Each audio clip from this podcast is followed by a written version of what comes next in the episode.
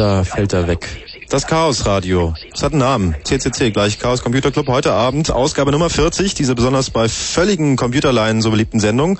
Da der Kollege Johnny Häuser immer noch daran arbeitet, das Neugeborene so zu programmieren, dass Vater und Mutter irgendwann noch mal eine eigene Mütze Schlaf bekommen, helfe ich heute mal wieder aus. Mein Name ist Mac Warbeck. Ich wünsche guten Abend und gute Unterhaltung bei der heutigen Sendung. Vor allem bei meinen doch recht naiven Fragen zum Thema. Aber ich bin ja nicht alleine. Das ist mein einziges Glück. Nicht ganz alleine. Wir helfen dir weiter. Heute Abend Wir vom Chaos Computer Club in die Sendung gekommen sind Tim, Hans und Andreas. Hallo. Hallo. Ähm, Hallo. So viel habe ich mitgekommen. Es wird heute gefeiert, wahrscheinlich ohne Sechs, Sekt, weil das ist ja bei Festplatten immer scheiße, wenn man das da reinkippt. Ähm, Unix, 30 Jahre alt. Genau. Was ist eher, denn außer ist eher eine Feststellung. Ist nicht so, dass alle gerade irgendwie total aus dem Häuschen sind und sich irgendwie digital betrinken. Nee, zum 25. gab es den einen oder anderen, der der Meinung war, er müsste einen Text darüber schreiben, aber... Ja, im Prinzip sind sie sich auch alle nicht, es gibt nicht wirklich so das eine Datum, an dem Unix jetzt geboren wurde, aber wenn man mal so drei, vier, fünf Texte gegenliest, was eigentlich die die ausschlaggebende Tätigkeit gewesen ist, dass dieses Betriebssystem geboren wird, ähm, dann ist es in etwa vor 30 Jahren passiert.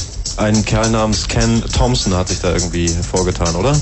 Ja, unter anderem. Also Richie Cunningham, so diese Truppe. Es hat sich da so eine Bande zusammengefunden, die uns was eingebrockt haben. Genau. Damals bei AT&T.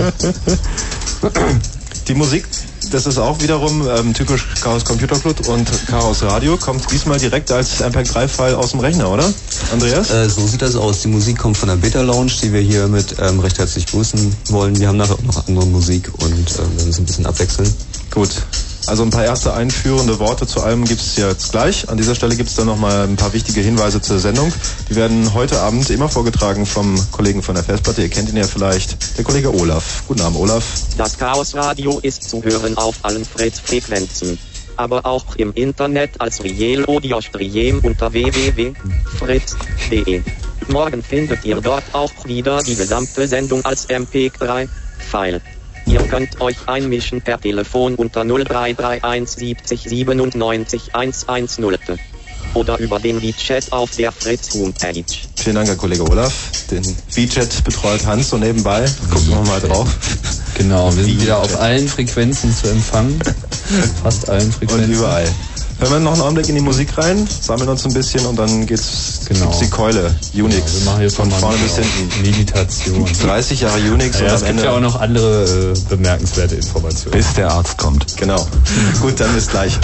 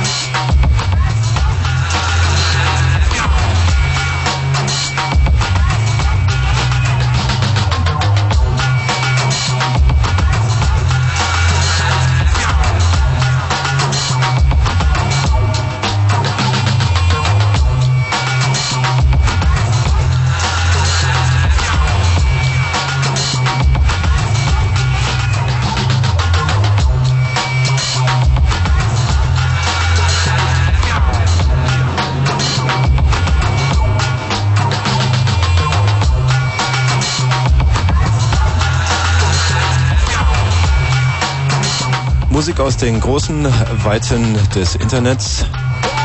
Der Chaos Computer Club angeschlossen an eine große Runterladestation von MP3-Files. Chaos Radio Ausgabe Nummer 40. Ist das so? Mit ja. Tim, Hans und Andreas. 40. Und mit Olaf und mit vielen anderen Rechnern, die 40. keine Namen haben. Unglaublich. Ja, ja, es ist quasi auch ein Jubiläum. Ihr habt dieses Jahr, das ist nicht mehr fern, also es ist quasi das nächste Highlight nach der Love Parade, ein großes Camp draußen in Altlandsberg, 6. bis 8. August. Ja. Und das, was ich gerade im Internet schon gelesen habe unter www.ccc.de-camp, ähm, ist ähm, Zelten mit Computeranschluss. Großartige Sache bei Regen, oder?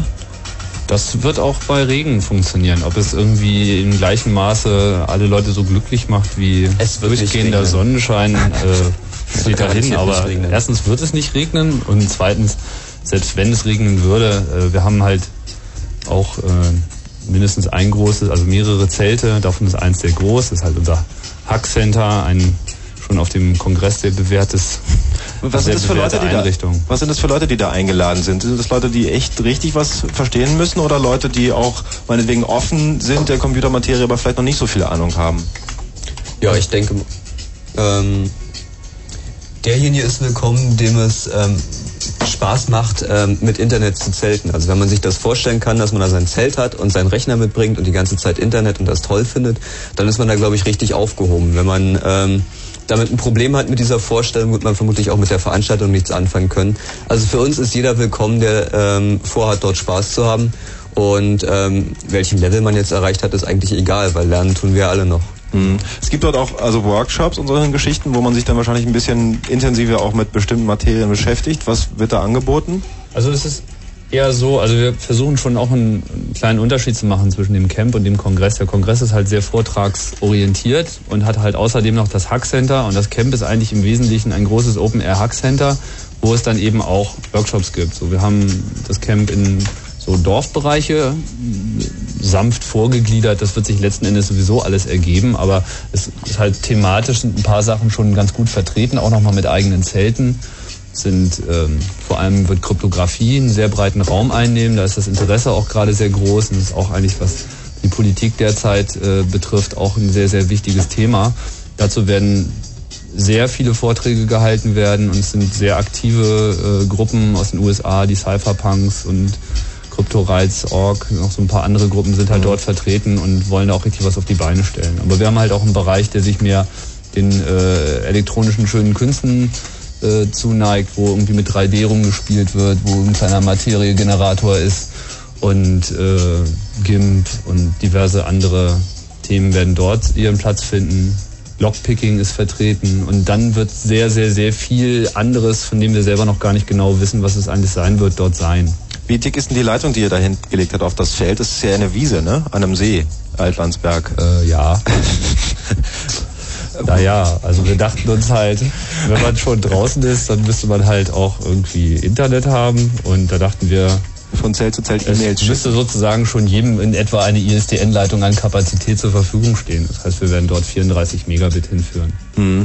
Das, dann nehme ich aber auch an, dass man da jetzt nicht einfach hinkommt und aufbaut und sagt halt, gib mal her den Anschluss, sondern dass man vielleicht auch noch eine Mark an euch irgendwie zahlen muss. Das werdet ihr wahrscheinlich kaum alles gesponsert kriegen, sowas, oder? Auf gar keinen Fall. Also wir haben halt einen Betrag, äh, den wir nehmen, der nicht wirklich alle Kosten problemlos deckt, aber den wir für zumutbar halten äh, 150 Mark für die ganzen drei Tage.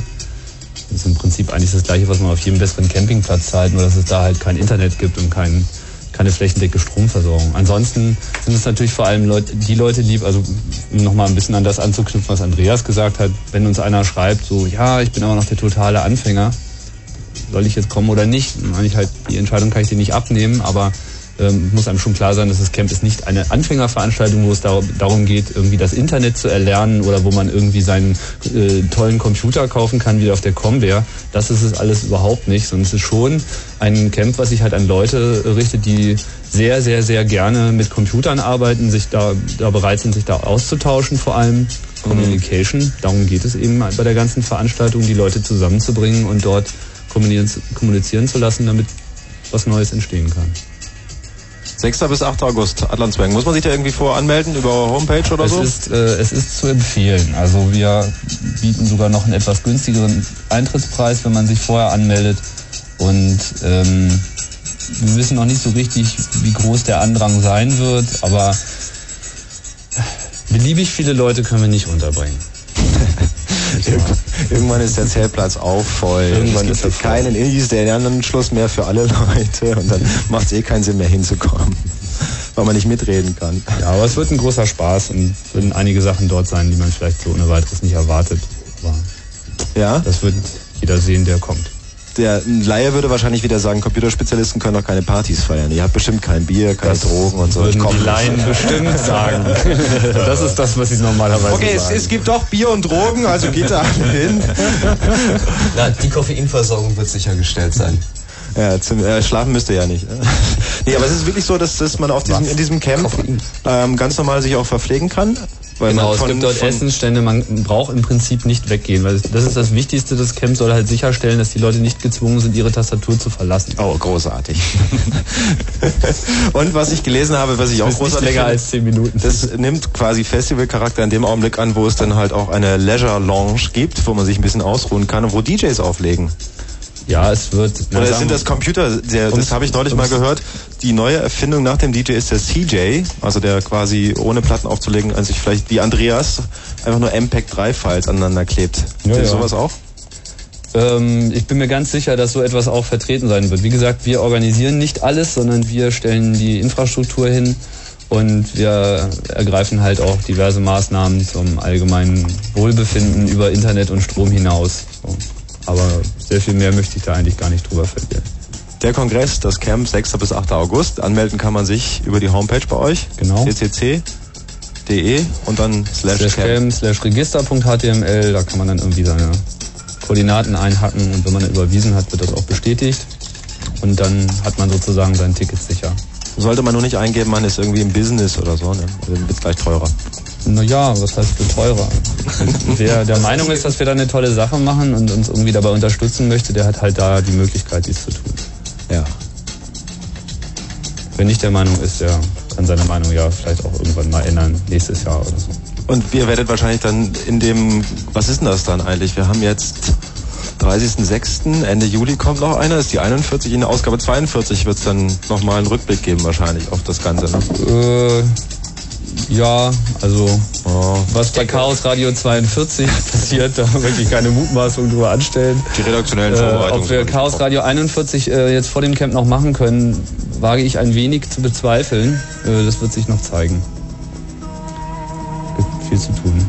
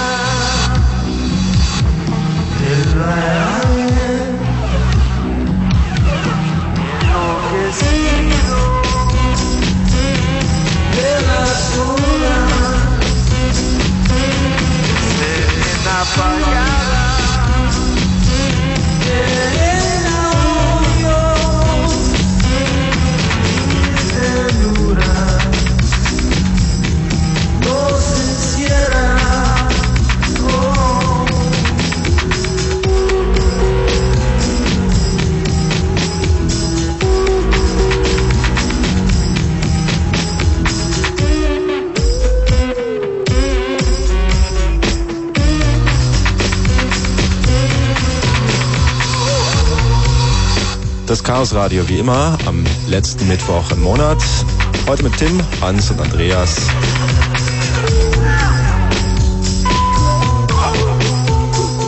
Wenn Fritz in Berlin, dann 102,6. 22.30 Uhr, halb elf. Kurzinfo. Protest. Rund 250 Kurden haben in Berlin die Freilassung des zum Tode verurteilten PKK-Führers Öcalan gefordert. Die Demonstration in der Straße unter den Linden in unmittelbarer Nähe der Außenstelle der US-Botschaft verlief ohne Zwischenfälle.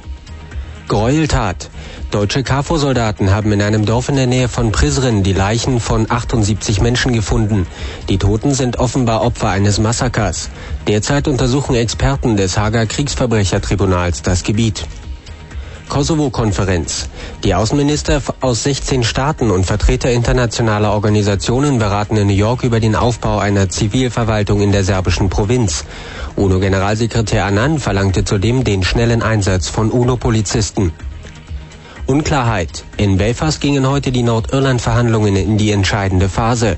Zum, ersten, zum letzten Mal versuchten die Premierminister von Großbritannien und Irland, Blair und Ahern, im Streit um die Regierungsbildung zu vermitteln. Unklar ist, ob sich Katholiken und Protestanten bis Mitternacht auf eine Entwaffnung der Milizen einigen können. Bilanz. Der Bundestag hat heute den Berufsbildungsbericht der Regierung erörtert. Danach gab es 1998 bundesweit wieder mehr Bewerber als Ausbildungsplätze. Für die neuen Länder will die Regierung erneut 17.500 zusätzliche Lehrstellen fördern. Wetter. Nachts nachlassende Schauer und Gewitter 16 bis 13 Grad, am Tage aufgelockert und trocken 21 bis 24 Grad. Verkehr. Verkehrsmeldungen liegen uns zurzeit nicht vor. Fritz wünscht gute Fahrt. Auch im Online-Stream. Vielen Dank, Frank Züke. Love Radio. Radio präsentiert eine der wichtigsten Partys der Love Parade. Breakfast 4, das Big und Breakbeat Festival in der Kulturbrauerei. Mit den DJs Tani, Tosh, Edie 2000, Kotze, Sonnenburg und Behringer, Depth Charge und den Dub Pistols. Breakfast 4, Samstag, 10. Juli in der Kulturbrauerei Berlin-Prenzlauer Berg. Das ganze Love Parade Wochenende. 50 Stunden im Fritz Love Radio. Auf allen Frequenzen von Fritz Fritz.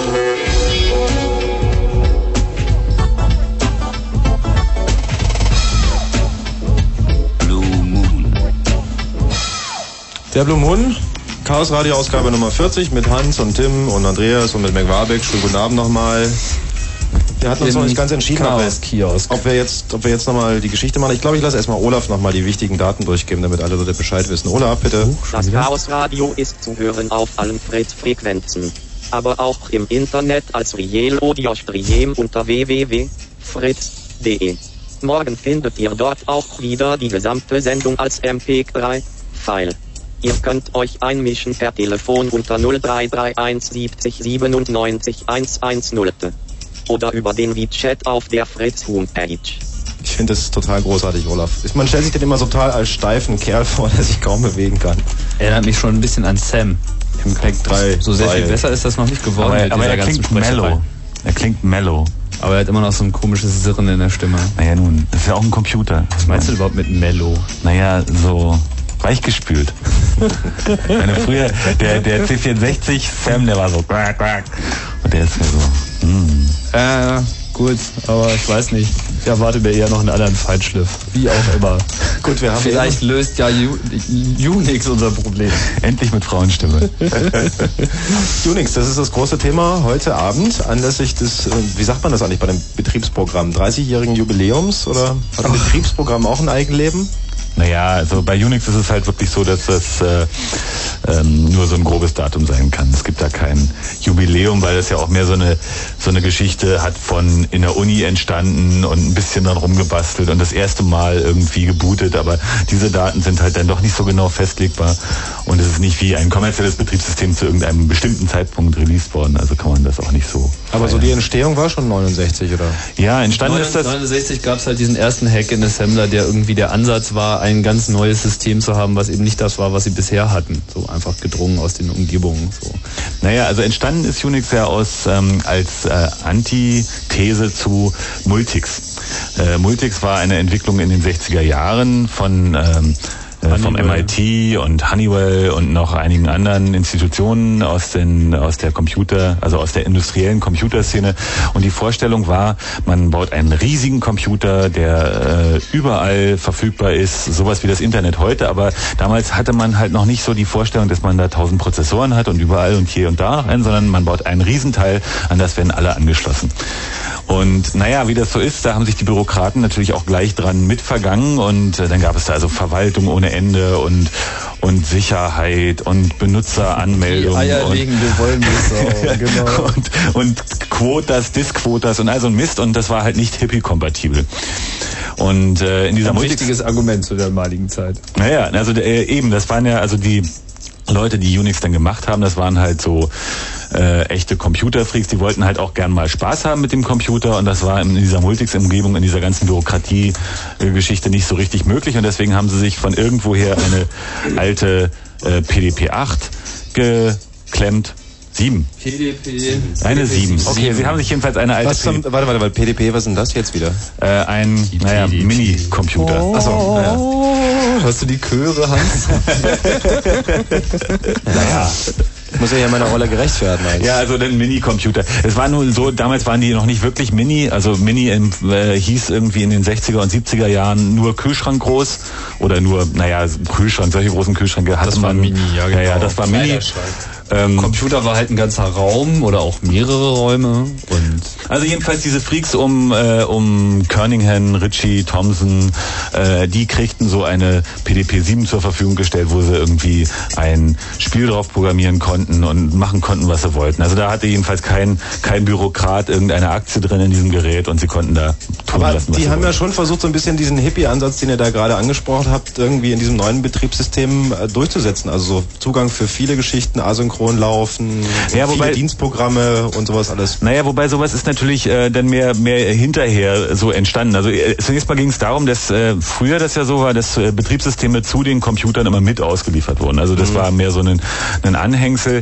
Und ähm, naja, die haben halt jetzt irgendwie einen Computer erst geschenkt bekommen und dann gesagt, da wollen wir jetzt mal was drauf machen und haben sich halt irgendwie was ausgedacht. So, Also das erstmal überlegt, wie sollte es überhaupt aussehen, so ein Betriebssystem? ja, ja, aber im, im sehr kleinen Rahmen. Also die, die ursprünglichen Unix-Ideen sind sehr simpel und einfach im Gegensatz zu diesem Multics-Horror mit viel Dokumentation und allen Features, die man haben möchte und allen, die man nicht haben möchte und so, äh, haben die halt gesagt, wir machen das ganz einfach und ganz simpel und programmieren jetzt einfach erstmal geradeaus.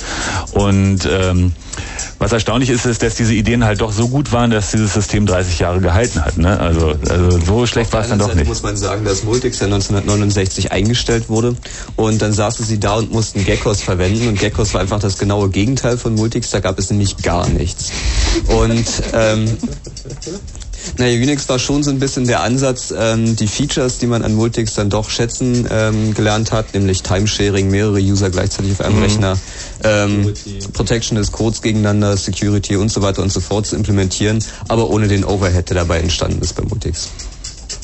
Wie hat sich dann, also wie hat sich Unix dann aus dieser kleinen Gruppe von Leuten dann entwickelt zu so einer großen, zu so einer großen Geschichte? Also gab es gleich eine richtige ähm, A-Version, die auf den Markt kam und alle waren, ey, geil nee, und so. überhaupt nicht auf den Markt. Ich meine, am Anfang wurde es entwickelt in den Bell-Laboratories von AT&T, wo halt diese Forschergruppen waren und eben aus diesen Zwängen heraus, aus denen Programmierer eben neue Systeme entwickeln, äh, haben sie halt erstmal einen ersten Hack gemacht, den sie dann ein paar Jahre später äh, auf einer PDP-11 irgendwie mal richtig an den Start gebracht haben. Also mit der PDP-7, da haben sie, glaube ich, diese erste Assembler-Version gemacht und auf der PDP-11 haben sie das das erste Mal komplett neu geschrieben und Und zwar in einer Programmiersprache, die sie B genannt hatten. genau. Das war übrigens auch ein Novum an, an Unix. Also bislang war das eben so, dass äh, Betriebssysteme auch nicht so richtig ernst genommen wurden. Und Multics war der erste, das erste Mal, dass man so gesagt hat, also wir wollen jetzt mal ganz viel Energie in, das, in die Entwicklung eines solchen Systems stecken. Und äh, äh, Unix war das erste System, was dann auch noch portabel war. Also was nicht mehr in einer auf eine bestimmte Maschine und äh, so draufgepasst wurde und wo nicht die Hardware zusammen mit der Maschine entwickelt wurde, sondern wo die halt irgendwie gesagt haben, wir, wir, wir schreiben lauter C-Programme und der, der eigentliche Kern, das das, was maschinenspezifisch ist, ist ganz klein und dadurch wurde das Ganze eben auch sehr portabel. Was ja Ähm, damals die richtige Krux war, weil es so viele Standards gab und eigentlich irgendwie war nichts Ja, kein Standard. austauschen. Oder, anders. ja, ja, aber gut, das gibt's ja heute auch noch. Na gut, aber ich glaube, damals war es noch ein bisschen schrecklicher, wenn da so jeder nebenher entwickelt Ja, ja. hat und eigentlich niemand darauf geachtet hat, dass man vielleicht auch mal so ein bisschen irgendwie... Äh, Das stimmt, normalerweise war, also am Anfang war es ja so, dass es irgendwie ziemlich schwierig war, überhaupt zwei Computer äh, in die Nähe voneinander zu bringen. Also die waren typischerweise mehrere hundert Kilometer auseinander und wenn mal irgendwo einer auftauchte, war das natürlich gleich eine Attraktion. Ich erinnere, IBM schätzte in den 50er Jahren den Bedarf der Welt an Computern auf vier. So, und da, ich bin mir sicher, dass sie mittlerweile von der Zahl abgekommen sind, aber es zeigt schon, dass es natürlich eine Weile gedauert hat, bis die Leute überhaupt erst verstanden haben, was, dass das nicht Maschinen sind, die jetzt mal erfunden wurden und später gibt's was anderes, sondern dass da was anfängt, was ein Ende, wo ein Ende nicht absehbar ist. Also da waren die Begriffe Netzwerk Ko- oder also LANs Kommunikation oder, so, oder, sowas gab's, gab's gar überhaupt nicht. Naja, das, Wobei auch das auch im- das fing alles in mit den späten Unix an. 60ern an. Also so die Vor -Vor Vorläufer des Internets ähm, begannen auch äh, so Mitte bis Ende der 60er mit der Entwicklung und es ging alles gerade langsam los. Und ähm, ja, das ähm, fing auch an, dass die Leute dann, ähm, die auch in größerer Entfernung saßen, nicht alle nur an demselben Rechner an ähnlichen Problemen gearbeitet haben. Und mit Unix war es halt so, das hatten halt zwei Leute bei AT&T ähm, quasi nebenbei geschrieben und es äh, tauchte in den Businessplänen nicht auf und demzufolge war es eigentlich auch kein größeres Problem, ähm, dass Ken Thompson dann Bender mit dem Source Code von Unix herumgeschickt hat, vor, vorwiegend an Universitäten, hauptsächlich nach Berkeley. Und ähm, Unix wurde dann halt auch an mehreren Stellen gleichzeitig weiterentwickelt. Wurde also in Berkeley weiterentwickelt, wurde bei Welche AT&T Version ist denn nachher überhaupt rausgekommen, die sich dann verbreitet hat? Also ich, Was ist so das- das- ich sage nochmal die, die Jahreszahlen, ich habe in dem nämlich aufgeschrieben, es war also äh, 1973 gab es die erste C-Version und 1975 ging es dann los, dass die halt die Bänder verschickt haben. Das war dann äh, das war dann die Version 6, die eben auf PDP lief und äh, das war wurde halt so im, im, im Uni-Umfeld rumgereicht, ohne dass da groß jemand drüber geredet hat. Das war halt irgendwie eine einfache Möglichkeit, an ein vernünftiges Betriebssystem zu kommen. Wobei das dann ja wohl auch so war, dass die dann gleich an den Unis gleich weiterentwickelt haben. Also Ja. Berkeley, hat ja nachher auch eine eigene Version gehabt, oder? Naja, es war damals mit dem Programm nicht so, dass man ein Programm nahm und das auf den Rechner tat und es lief, sondern es war grundsätzlich damit verbunden, dass man große Anstrengungen über, unternehmen musste, um das überhaupt auf diesem Computer zum Laufen zu kriegen, weil jeder Computer ja verschieden war. Und ähm, ich glaube, zu dem Zeitpunkt hatten sie sich schon auf 8-Bit-Bytes geeinigt, oder? Aber naja, problematisch war das schon. Die PDP hatte doch noch neun und deswegen hat sich der Oktalcode ja irgendwie bei C auch so durchgesetzt. Weil sie das sozusagen berücksichtigen muss. Stimmt, stimmt. Die Internas wieder. Gab es da nachher Probleme dadurch, dass so viele Leute angefangen haben, ihre eigene Unix-Version zu machen? Also Berkeley hat ja auch eigene Version nachher, die Ja, was heißt glaub, Probleme? Also zunächst einmal muss man sich klar machen, dass damals eigentlich nie, niemand benutzte Unix. Es gab das halt bei den Bell Labs und das war halt irgendein Labor, sicherlich ein bedeutendes, aber es, diese Software war nicht automatisch in der Welt. Ich meine, es Mhm. war überhaupt noch die Zeit, wo äh, gleiche Computer, die auf der gleichen Basis funktionierten, sowas gab's nicht. Es gab bestenfalls Modellserien von einzelnen Herstellern, die sich aber untereinander auch teilweise massiv unterschieden und auch für die Hersteller war es ein Riesenproblem, ein Betriebssystem von dem alten System aufs nächste zu bringen. Also das hat auch alles unglaublich lange gedauert. Und diese Idee, eigentlich ein Betriebssystem zu schreiben, was nicht zwangsläufig für eine Maschine, für einen Prozessor ist, war einer der wirklich neuen Sachen. Das, hat war, ja das schon, war wirklich ne? neu. Ich meine, Unix war das, äh, das erste Mal so, dass auch größere Anwendungsprogramme dann so im Source durch die Gegend gereicht wurden und dann wurden die halt angepasst, aber das hielt sich alles in einem vertretbaren Aufwand, was halt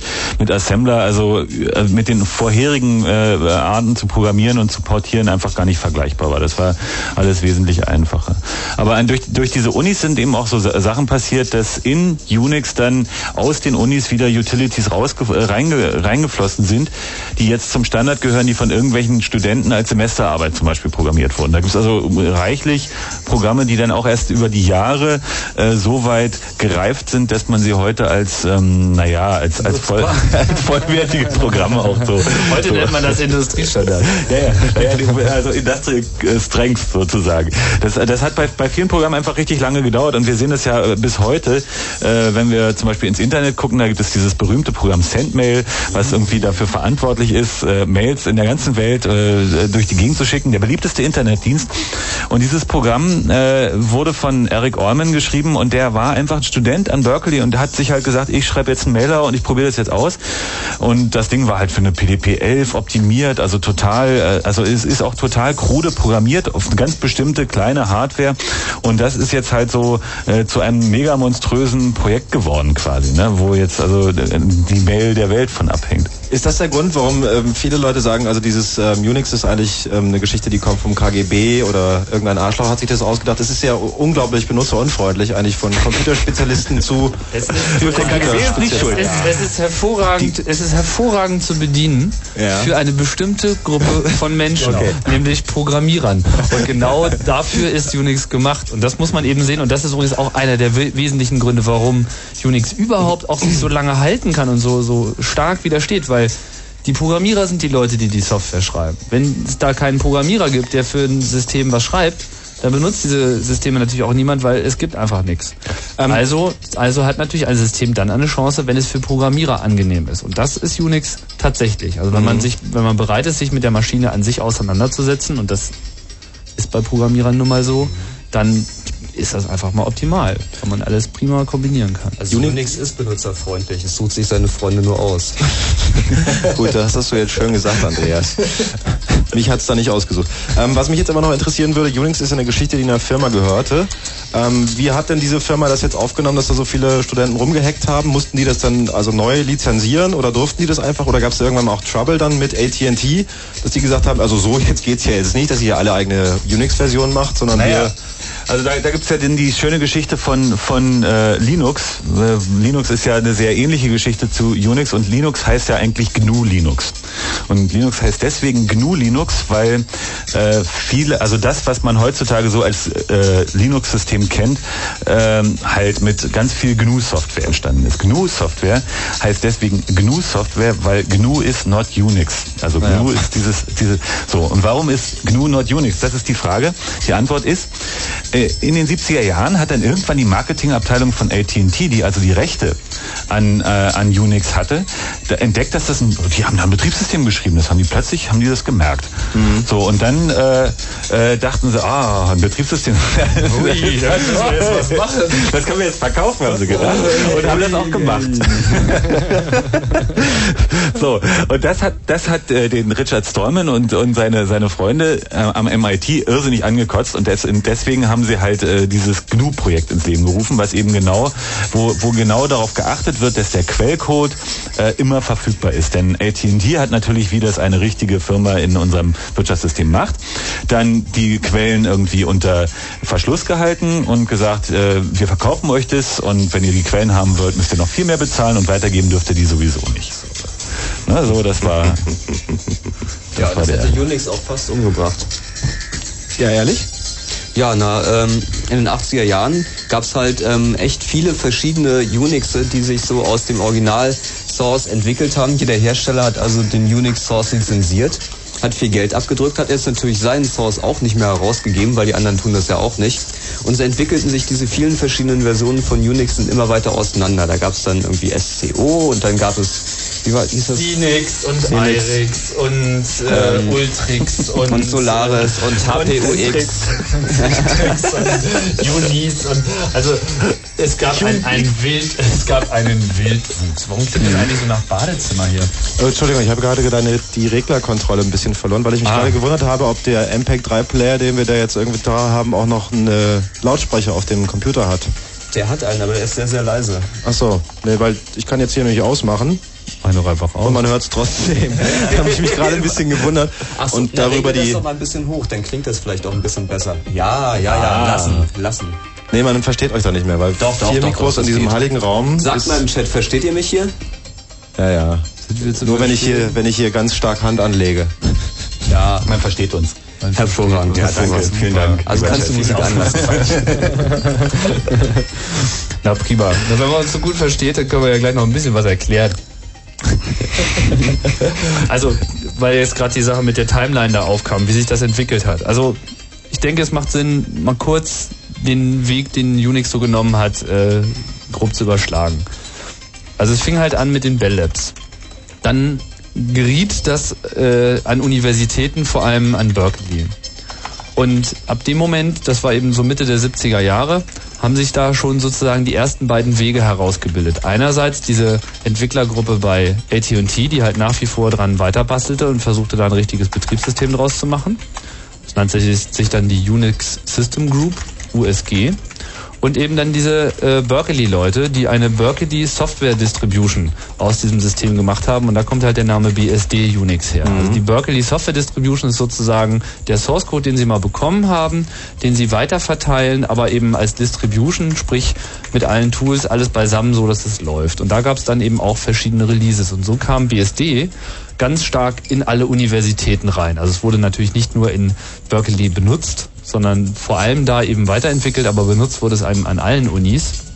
Hat dort wunderschöne Systeme vom Markt gedrängt, wie zum Beispiel die Lisp Machine, aber letzten Endes war es halt doch ein ziemlicher Siegeszug, weil es hat dazu geführt, dass die Leute, die sich eben für Computer wirklich interessieren, die Studenten eben spielerisch mit diesem System weitergearbeitet haben. Und dort im universitären Bereich entstand eben auch sehr schnell der Wunsch nach Vernetzung. Und letztlich ist äh, Internet erst richtig populär geworden, also diese Idee des Internetprojektes, was es schon eine Weile gab, als eben TCP/IP geboren wurde, Die unter BSD. Unix implementiert wurde, dort das erste Mal wirklich lief. Widerspruch. Widerspruch? Ja, weil ähm, also das Internet, äh, so die die Community, die Network Community, die war eigentlich vorher schon da und zwar mit den UCP-Netzen. Ähm, UCP ist äh, ja auch äh, ein typisches Unix, eine Unix-Erfindung, wie der Name schon sagt, nämlich Unix to Unix-Copy.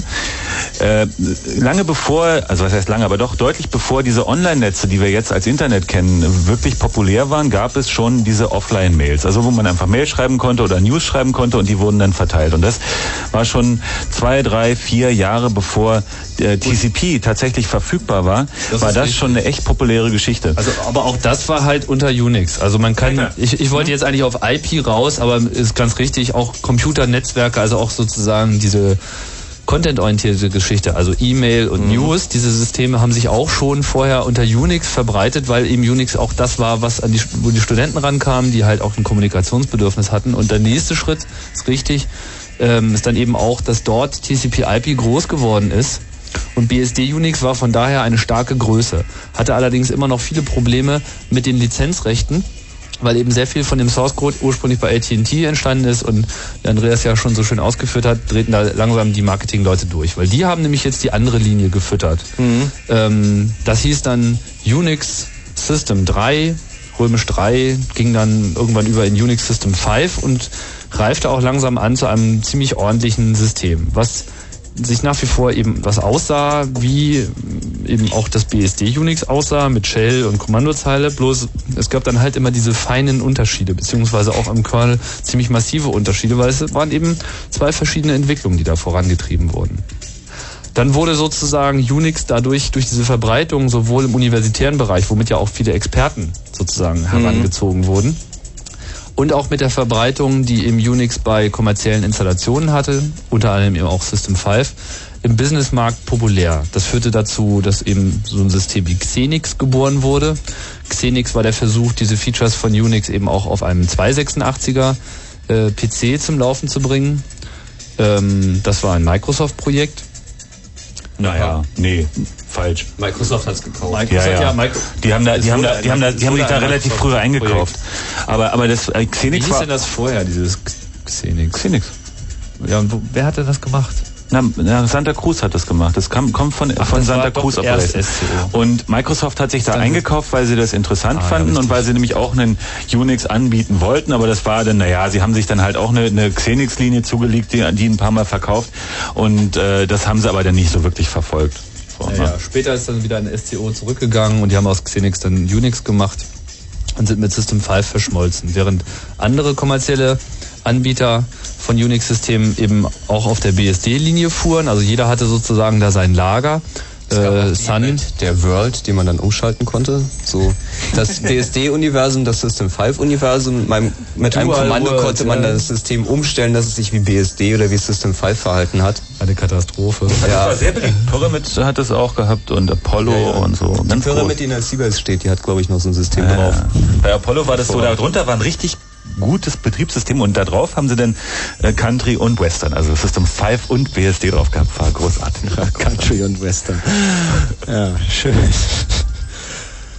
Wie ist es weitergegangen? Also gab es dann irgendwann mal ähm, wieder einen Versuch, das zu vereinheitlichen? Ja, und ja, es gab dann, oh ja, also in den 80er Jahren, es war, es war eine Freude. Sie haben alle die ganze Zeit immer nur davon geredet, wir machen jetzt endlich das Unix. Allianzen. Wir machen, bilden Allianzen, da wurde die Open, Group Open, und das alles war unglaublich Open, X-Open, Tralala Open, also sie sind alle total durchgedreht.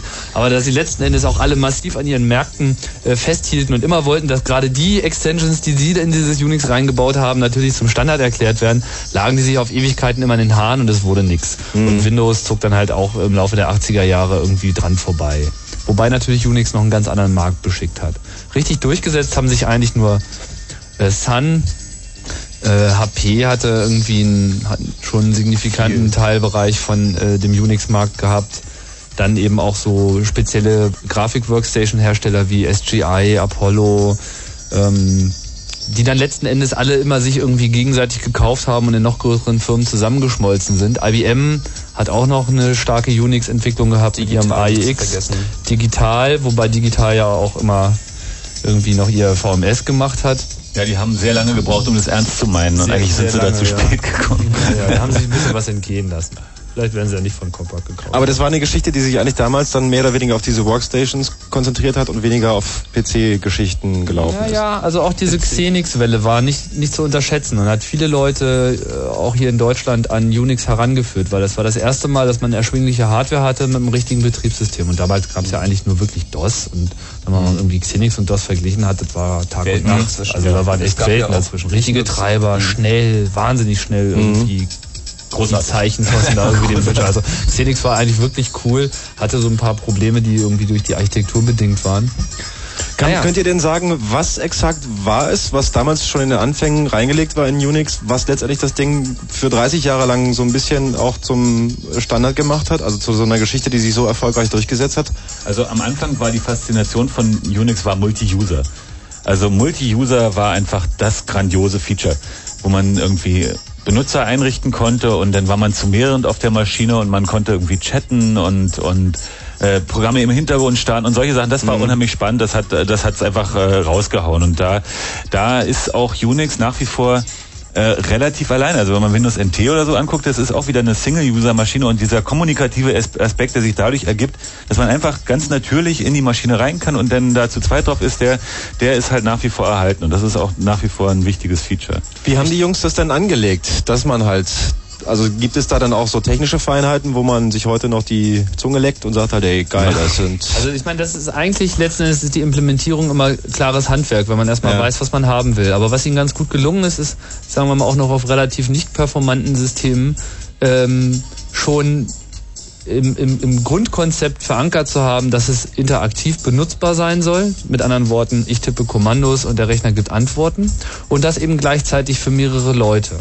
Das wurde dann durch zahlreiche technische Tricks auch sichergestellt, dass es gut funktionierte, sodass Terminals zum Beispiel immer mehr Rechenzeit bekommen haben, wenn sie wirklich brauchten, sodass, wenn man auf eine Taste gedrückt hat, das Zeichen auch möglichst schnell angezeigt wurde. Aber ähm, es ist, äh, ich meine, es ist nicht nur ein Feature. Also Multi-User ist das eine. Dann ist es auch Ja. ganz klar diese Open Source Community, die sich herausgebildet hat, die ganz wesentlich dazu beigetragen hat, dass die Leute viel besser Informationen über das System austauschen konnten und es selber weiterentwickeln konnten, wo eben Also es ist natürlich definitiv so, dass Unix zwar eine Menge Features hat, aber es durchaus andere Betriebssysteme gegeben hat, die diese Features besser implementiert haben, die sich aber nicht durchgesetzt haben, weil die Leute einfach an den Unis Unix gemacht haben und in der Lage waren, dadurch, dass sie den Source hatten, das auch zu verstehen, was da passiert und ähm, dann natürlich in ihrer Firma in der Lage waren, mit Hilfe von Unix Probleme zu lösen, die sie mit anderen Betriebssystemen nicht hätten lösen können. Und äh, so hat sich das halt ähm, durchgesetzt. Also gemessen an heutigen Standards, auch äh, was so die, die Forschung im Bereich Betriebssysteme angeht, äh, ist Unix eigentlich eher ziemlich hausbacken und schon ganz schön veraltet. Es ist auch so, dass die die ursprünglichen Mechanismen von Unix äh, heute gar nicht mehr so verwendbar sind und äh, Unix zwar noch im Prinzip so funktioniert wie früher, da gibt es also ein paar ganz grundlegende Mechanismen, die noch genauso sind wie früher, aber die sind zur Lösung der Probleme, die heute mit Unix gelöst werden, gar nicht mehr sinnvoll nutzbar. Das geht gar nicht mehr. Und insofern ist es schon teilweise ein ziemlicher also ist es eine ziemliche Hackerei in Unix. Du hast halt, äh, Mhm. das sieht zwar alles erstmal ganz toll aus, aber um die tatsächlichen Probleme zu lösen, musst du Sachen machen, die sind einfach gar nicht mehr vorgesehen. So, ne? Sind wir denn jetzt da jetzt mittlerweile nach einer halben Stunde über Unix-Geschichte zu reden, auch schon beinahe wieder nach 30 Jahren bei dem Abgesang von Unix? Nö, ganz im Gegenteil. Ja noch nicht mal also erstmal haben wir die 90er. Geschichte noch nicht mal im Ansatz angerissen. Und zweitens ist es mischt sich das eh alles. Also Unix ist here to stay, das ist äh, gar keine Frage. Noch mindestens 38 Jahre durchhalten. Gut, ich würde sagen, wir machen eine kleine Erholungspause. Genau. Es ist nämlich mittlerweile 11 Uhr, da kann man noch mal einen schönen Jingle spielen. Und spielen dann ein bisschen Musik und dann geht's weiter.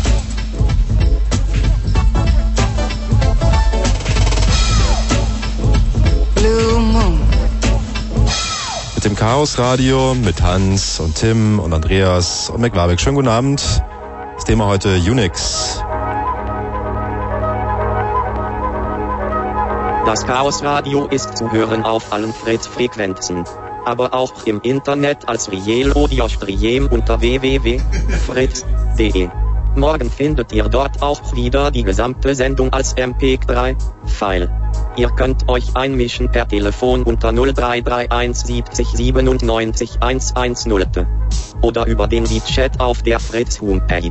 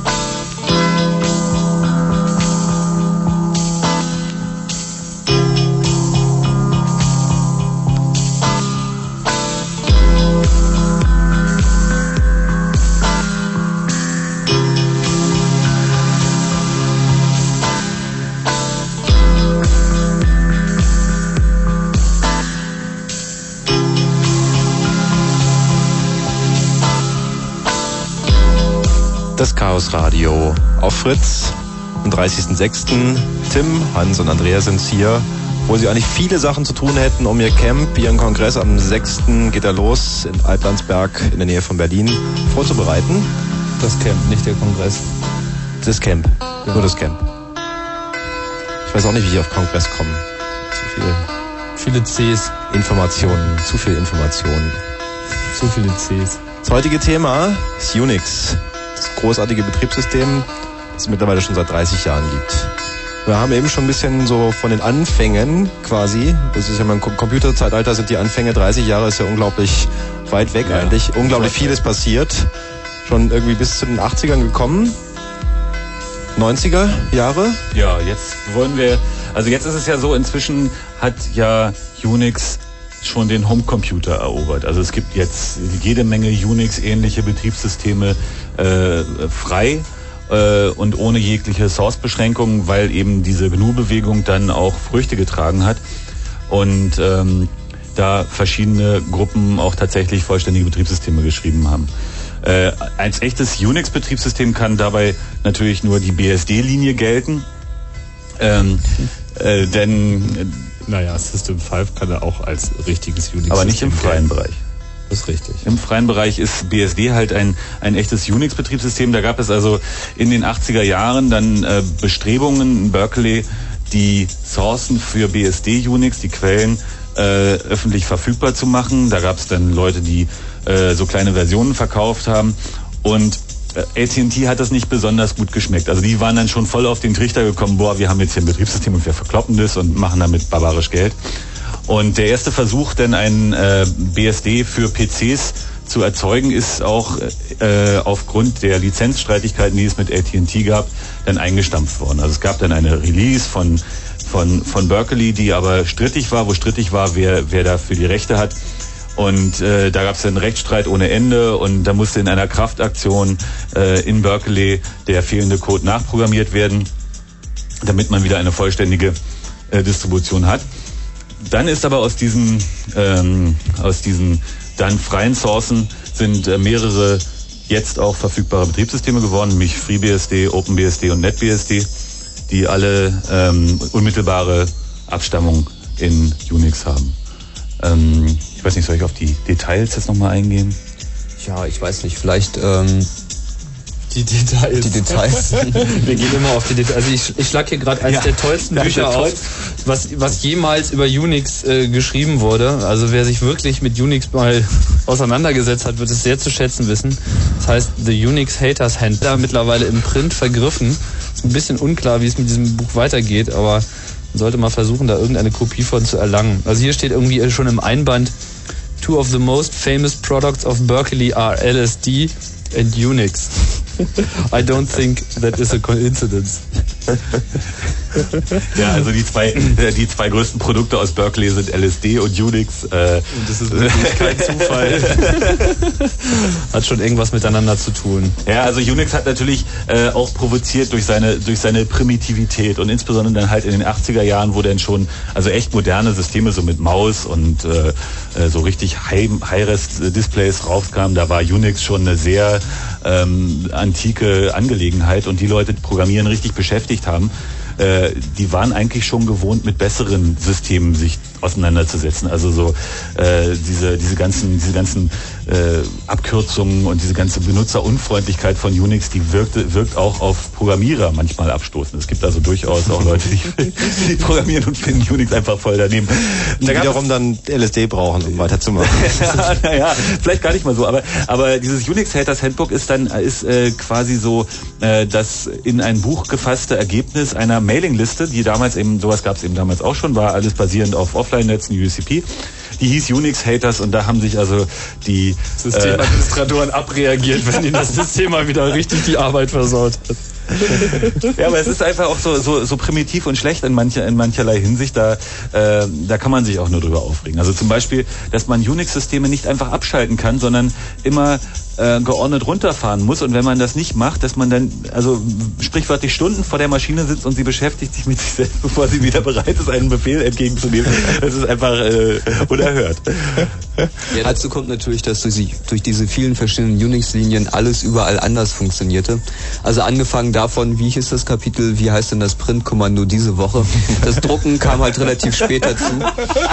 Und ähm, Drucken war halt immer ein Problem, weil es überall anders funktionierte und ähm, so zog sich das durch die ganzen Betriebssysteme durch. Auch die APIs waren verschieden. Also unter BSD funktioniert mit der Netzwerkprogrammierung anders als unter System 5, wo es ja dann Streams gab, die eigentlich eine ganz tolle Sache waren, aber auch grauenhaft zu programmieren. Und ähm, dann auch dadurch, durch die Tatsache, dass relativ viel von dieser Software an Universitäten entwickelt wurde, zum Beispiel das grafische System, das da benutzt wurde, X, ist ja ganz hübsch, dass man das auch übers Netzwerk verwenden kann, aber die Anzahl der Funktionen in verschiedenen X-Libraries ähm, korrespondiert eins zu eins mit der Anzahl der Studenten in der Betriebssystemvorlesung am MIT. mein eigenes API. Ja. Sodass also viele Sachen zwar da sind, aber keine wirklich zufriedenstellende Qualität erzielen. Also die Beziehung zu Unix ist eigentlich äh, durchaus durch eine gewisse Hassliebe geprägt. Gab es denn in den 90ern durch die internationale Weiterverbreitung des Internets nochmal einen neuen Schub für Unix-Geschichten? Also gerade dieser Kommunikationscharakter hat der nochmal ähm, Unix weiter nach vorne gebracht? Die Tatsache, dass Internet heute die Bedeutung hat, die es eben hat, nämlich einfach mal den Anspruch, mit dem Anspruch einfach mal das, die Plattform des Computings so im nächsten Jahrtausend zu sein, ist im Prinzip ein Erfolg von Unix. Mhm. Heute das Internet wird mit im Wesentlichen mit Unix-Computern betrieben. Die Router, die ganzen Systeme, die die Mail-Dienste im Wesentlichen fahren, das ist alles in der absoluten Mehrheit Unix. So. Natürlich gibt es auch irgendwelche Menschen, die der Meinung sind, irgendwie man könnte das ja auch alles mit Windows NT machen, aber da gab es aber glaube ich gerade einen halt Test schon ne? sehen. Von irgendeiner US-Zeitschrift, die Windows NT und fünf verschiedene Unix-Versionen getestet hat und ist da gefallen dabei. Naja, ich meine, das ist ja momentan auch so einer der, der äh, Primärstreits in der, in der Szene, ob Windows NT nun tauglich ist oder nicht. Und äh, viele der Unix-Anhänger oder der Anhänger dieser äh, Betriebssysteme mit X sind also der Meinung, dass Windows also vollständig untauglich ist und äh, sind da auch bereit, jede, jeden, Unsinn zu erzählen und zu, äh, zu, zu postulieren, nur um, das, um diesen Glauben dann auch durchzusetzen. Es ist Genau. Windows, es muss scheiße ja, sein. Das ist einfach, genau, das ist per Definition totaler Mist. Und da finden jetzt die, die wahnwitzigsten Kampfaustragungen statt und Statements und Gegenstatements, Performance-Messungen ohne Ende, alles totaler Blödsinn. Man kann das halt einfach an Performance-Zahlen nicht festmachen. So, ich meine, das, was Unix kann, kann derzeit auch wirklich nur in Umfang sieht. Und da ist Windows NT nicht dran. Windows NT sieht vielleicht mehr aus wie Windows und ist halt irgendwie vom Bunty-Clicky-Effekt kommt einem irgendwie toll vor. Aber es hat halt alle klassischen Probleme von kommerzieller, nicht freier Software. Naja, äh, Windows NT ist the return of Multics. Multics strikes back. Also zurück in, in die 60er dann. Ja, genau, also Windows NT verkörpert heutzutage das, was wofür Unix angetreten ist, es zu besiegen. Und ich denke mal, sie werden es auch. Also irgendwie 30 Jahren ist. Windows NT dann zu kaufen. Das könnt ihr in 30 Jahren dann auch ohne Probleme machen, ist so weit entwickelt. Gibt es denn heute großartige Unterschiede? Weil also für so den Anfänger, der dann sich so ein bisschen reinarbeitet, ist es erstmal ja unüberschaubar, was es da alles für Versionen gibt. Ähm, Prinzip- Gibt es da große Unterschiede, also auch entscheidende? Also man muss zwei Sachen auseinanderhalten. Erstmal gibt es halt im Prinzip derzeit drei verschiedene Varianten von Unix. Das erste ist das BSD Unix, was wir nur ausführlich irgendwie besprochen haben, in verschiedenen Ausprägungen. Dann gibt es nach wie vor das System 5 Unix von AT&T, was aber irgendwie kommerziell ist und sicherlich irgendwie seine Schwierigkeiten haben wird, ins nächste Jahrtausend zu schaffen. Naja, na gut, durch Solaris werden sie sich wahrscheinlich noch lange halten, das ist richtig. Naja, das ist ein Verkaufsrenner. Entweder man kauft NT oder man kauft Unix. Und wenn du eine große Anlage kaufst, Kaufst dann kaufst du Solaris oder HPUX, also jedenfalls so eine große Ja. Anlage unter NT. Da muss man schon ganz schön viel Geld von Microsoft für kriegen. Ja, das nicht, macht. dass es durch NT ersetzt wird, aber ich denke mal, dass es äh, das System 5 ist doch äh, schon, also vor allem mit FreeBSD und mit, mit Linux. ist nicht absehbar. Ja gut, verschwinden wird es auf gar keinen Fall. Also halt, Ja, halt, er hat recht. Nein, doch. Äh, Gut, halten wir fest, es gibt halt irgendwie das alte System 5, was irgendwie kommerziell ist, was irgendwie bei verschiedenen Firmen noch verwendet wird. Und es gibt die freien BSD-Unix und dann gibt's halt diese dritte neue Bewegung, die man halt unter dem Namen Linux zusammenfasst, was eben das Zusammengehen von dem Linux-Kernel und dem GNU-Environment ist, was im Prinzip auch ist wie Unix, aber eben nicht auf Source Code basiert, der aus der ursprünglichen Unix-Entwicklung hervorgegangen ist. Und das sind erstmal so die drei Plattformen, für die man sich entscheiden kann. Mhm. Und dann gibt's innerhalb des jeweiligen Systems immer noch dieses Problem mit der Distribution. das Set ist ja ganz nett, aber nirgendwo steht auf einem Blatt Papier, was Unix alles umfasst. Da gibt es dermaßen viel Software, irgendwie mehr, als man irgendwie auf eine normale Festplatte installieren kann. Also muss man irgendwie ein, ein Working Set haben, ein, äh, eine Sammlung, die halt, tja, die eben das tut, was man eben machen möchte. Vor allem die konsistent ist, wo die einzelnen Komponenten aufeinander angepasst sind. Genau. So, dass sie auch eben miteinander funktionieren. Und das nennt man eben eine Distribution. Und dafür gibt es eben Distributoren. Bei Linux populärerweise halt SUSE und Debian und noch diverse andere auch. Und man muss sich halt eben auch entscheiden, welche Distribution man nimmt. Aber man befindet sich halt immer im Bereich Linux. Mhm. Man kann natürlich auch auf eine Distribution verzichten, sein System ähm, von Anfang an selbst zusammenstellen, aber ich denke, da sollte man wie die anderen das so machen. Und wenn man das verstanden hat, darf man auch seine eigene Distribution machen. Vorher wird man das wahrscheinlich nicht hinkriegen. Ja, das Problem bei diesen eigenen Distributionen ist äh, oft, dass die oft ziemlich asozial sind. Also du kommst auf ein System und denkst, es ist Unix und äh, dann fängt es damit an, dass irgendwie LS und alles ist bunt Tipp. Und es gibt keinen Tipp und, äh, und das fehlt die Hälfte und dann gibt es irgendwie äh, die merkwürdigsten Command-Line-Optionen, die Editoren mit farbiger Hervorhebung des Textes. so komische Disco-Features. Und das ist schon eine, eine, eine komische Geschichte. Also wenn ich mir Unix vorstelle, stelle ich mir halt immer so einen kompletten Satz vor und es ist halt Unix manchmal ein bisschen kreblich, aber, aber okay. Und unter Linux, da kannst du jegliche beliebige Überraschung erleben. Das ist also ein derartiges... Also wenn man, wenn man Lust hat auf ein klassisches, konsistentes BSD-Varianten anschauen. Auf dem PC äh, ist FreeBSD gut zu empfehlen, aber auch die anderen äh, taugen. Na, wobei das natürlich immer unterschiedlich ist. Es gibt Untersuchungen ähm, darüber, äh, warum es so ist, dass erfahrene User mit Unix sehr, sehr effizient arbeiten können und ob es da vielleicht einen äh, kleinsten gemeinsamen Satz von ähm, Features gibt, die das zu einem System machen, das für Profis geeignet ist. Und dabei wurde festgestellt, dass Unix aus sehr, sehr vielen Utilities besteht und ähm, jeder dieses System anders benutzt. Also mhm. es gibt keine zwei Leute, die dieses System genauso benutzen. Und ähm, mhm. eins, das ist eine der Stärken von Unix und deshalb ist auch jede Unix-Installation ein bisschen anders.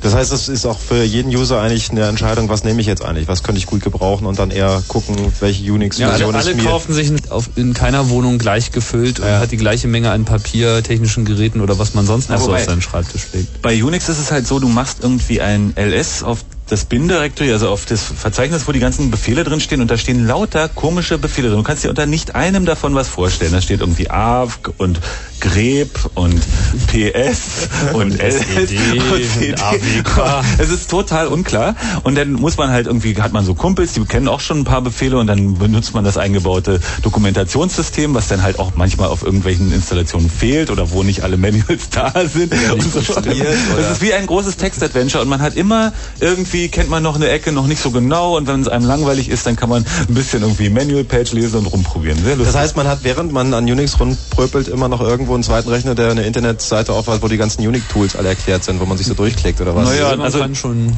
ideal ist natürlich, und so ist es auf einer vernünftigen Unix-Installation auch, äh, dass die Dokumentation, die im System äh, drin ist, ausreicht, wenn du ein Grundverständnis hast für das System, dich da durchzuhangeln. Also da ist dann, also das, das macht eigentlich auch die Qualität eines Unix-Systems aus, mhm. dass man halt äh, einfach reingeht und man kennt sich so ein bisschen aus und du kannst halt alles so nachlesen. Das ist eine, eine gute Angelegenheit, so diese Selbstdokumentierende. Wobei ähm, Unix natürlich, äh, also naja, man kann darüber diskutieren, wie, selbst, wie viel Wissen du haben musst, um dich da zurechtzufinden. Das ist doch teilweise etwas hanebüchen. Also es ist so, dass ähm, selbst Experten nicht unbedingt wissen, wie etwas geht auf Unix, sondern ein Unix-Experte zeichnet sich dadurch aus, dass er in der Lage ist, ähm, eine Problemlösungsstrategie zu entwerfen und sich mit Hilfe der zur, zur Verfügung stehenden Werkzeuge dadurch das Problem durchzuhangeln. Gibt es eigentlich irgendwie sowas wie den Unix-Guru, jemand, der das so seit Anfang mitverfolgt hat und sich wirklich extrem auskennt, den alle mal anrufen oder eine E-Mail schicken, wenn sie mal nicht weiter wissen? Ja, der also Unix-Guru heißt Internet und ähm, man fragt einfach den den Internet irgendwie was zu Unix und dann weiß das Internet auch eine Antwort. Obwohl natürlich Unix-Guru eine Zeit lang tatsächlich ein, äh, eine Berufsbezeichnung war, die auch in Stellenanzeigen verwendet wurden. Also es gibt tatsächlich, man hat irgendwann ein Level erreicht, halt wenn man in der Lage ist, jedes beliebige auftretende Problem zu lösen. Nicht, dass man unbedingt weiß, wie es geht, aber man ist in einer festgesetzten Zeit in der Lage, es zu lösen, dann wird man als Guru bezeichnet. Das gibt es tatsächlich, ja. Naja, das ist also so, bei Unix gibt es auch verschiedene Ebenen von äh, Erleuchtung, die du haben kannst als Unix-Anwender. Oh Gott, Und- das ist eine Religion, Unix. ja, ja, ja, durchaus. Natürlich. Also diese, dieser, dieser, dieses Guru-Level, das ist sprichwörtlich und das gibt es auch. Und da, da wird also, äh, das gibt Fragen, die erfordern einfach einen Guru, damit man sie beantworten kann. Das geht einfach nicht anders. Sind Sie ein Unix-Guru, zahlen wir Ihnen 3000 Mark in der Stunde und dann fangen Sie bei uns an. Sofort. Ich glaube, die, die Abstufung im Jargon-Fall war so, ein Hacker ist jemand, der die meisten auftretenden Probleme so lösen kann. Ein Wizard ist jemand, der sich auf einem bestimmten Teilgebiet hundertprozentig aus, auskennt und jedes Problem lösen kann. Ein Guru ist einfach einer, der auf allen Gebieten alle Probleme lösen kann, die auf diesem Rechner auftreten werden. Und dann müsste man wahrscheinlich auch einen relativ großen Kopf haben, wenn man Unix drauf hat dann. ja, ich meine, da gibt es dann so Umbildungen und äh, Umwidmungen. Und Lässt sich denn ein bisschen was sagen über das, wohin Unix in der Zukunft gehen könnte? Also wo heute schon Leute dran sitzen. Also ist Linux jetzt eine neue Also- Geschichte, wo in der Zukunft mehr drauf kommt? Naja, Unix ist eigentlich ein klassisches Programmierer- und Serverbetriebssystem. Das heißt, es war nicht für Leute gedacht, die man heute als Endanwender bezeichnet. Und ähm, die, der Trend momentan geht so ein bisschen dahin, dass Linux zum ähm, Desktop-Betriebssystem, zum User-Betriebssystem wird. Es ist so ein bisschen die Frage, ob das letzten Endes miteinander verträglich ist, weil die Unix-Philosophie schon die ist, dass man verstehen soll, was auf seinem System passiert. Also unter Windows gibt es eine ganz klare Trennung zwischen Benutzern und Programmierern. Und bei Unix ist es halt so durch das Command-Line-Interface, man gibt halt die Kommandos als Text ein und dann gibt man noch ein Kommando ein. Und wenn man diese beiden Kommandos hintereinander in einen Textfile schreibt, hat man schon sein erstes Programm geschrieben. Das heißt, die Schwelle vom Benutzen des Computers hin dazu, dass man den Computer programmiert, ist sehr, sehr gering. Und bei Windows ist diese Schwelle sehr, sehr groß. Kommt man eigentlich gar nicht rein, richtig, oder? ist sehr, sehr schwierig. Also der Abstand ist sehr groß. Man muss sehr, sehr viel lernen, bevor man in der Lage ist, Vorgänge auf einem Windows-Rechner so zu automatisieren, dass sie bequem sind. Und vor allem sind auch die Unix-Installationen äh, traditionell immer mit dem vollständigen Entwicklungswerkzeugen ausgeliefert worden. Das heißt, man Früher. installiert das System und dann hat man eben auch alle Tools dabei. Man tippt CC ein und dann hat man C-Compiler so, und kann irgendwie direkt sein äh, Programm ins Terminal reintippen und drückt Return und dann läuft's auch schon. Also das ist ein ganz anderer Ansatz. Aber es gibt nichts, wo man jetzt sagen könnte, da geht die Zukunft jetzt volle Pulle hin, da setzen jetzt alle drauf. Na, die Zu da gibt's ganz viel, was wir da nennen könnten, wo es hingeht. Aber es ist Unix ist mehr, mehr die Plattform, auf der das passiert. Natürlich wird sich Unix auch selber äh, verändern, aber in genau der langsamen Schrittgeschwindigkeit wie in den letzten 30 Jahren auch. Es wird nur mehr passieren. Also es wird mehr parallel passieren, weil es eben für immer mehr Dinge verwendet werden kann, weil Computer werden schneller, Programme werden komplexer und so weiter. Inzwischen ist es halt auch so, dass jeder, und zwar wirklich jeder Computer, den man heute kaufen kann, Unix Fahren kann. fahren kann. Das war, äh, war so in, in den 80er Jahren, da war Unix so als Ressourcenfresser und man braucht eine große Anlage und so bekannt. Und inzwischen ist es halt wirklich das, das Volksbetriebssystem. Und zwar ist es auch noch das billigste, das kommt ja noch dazu. Ja, ich würde sagen, wir machen ein bisschen Musik bis zum Kurzinfo. Dann können wir vielleicht danach noch ein bisschen weiterreden über eure Erfahrung mit Unix. Vielleicht über die Erfahrung der Unix mit, von Hörern. Genau.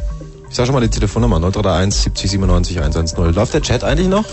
Ja, Hans? ja. Da wird fleißig gechattet, wobei meine Teilnahme Deine ist gering. Aber worum geht's da gerade auch? Geht's auch um Unix? Um, Oder? ja, um GIMP. GIMP ist super und GIMP ist ein tolles Tool, was unter Unix läuft und nur unter Unix. Ja, Photoshop als kommerzielle Variante. Wir gehen gleich weiter ins Detail. Genau. Im Chaos Radio.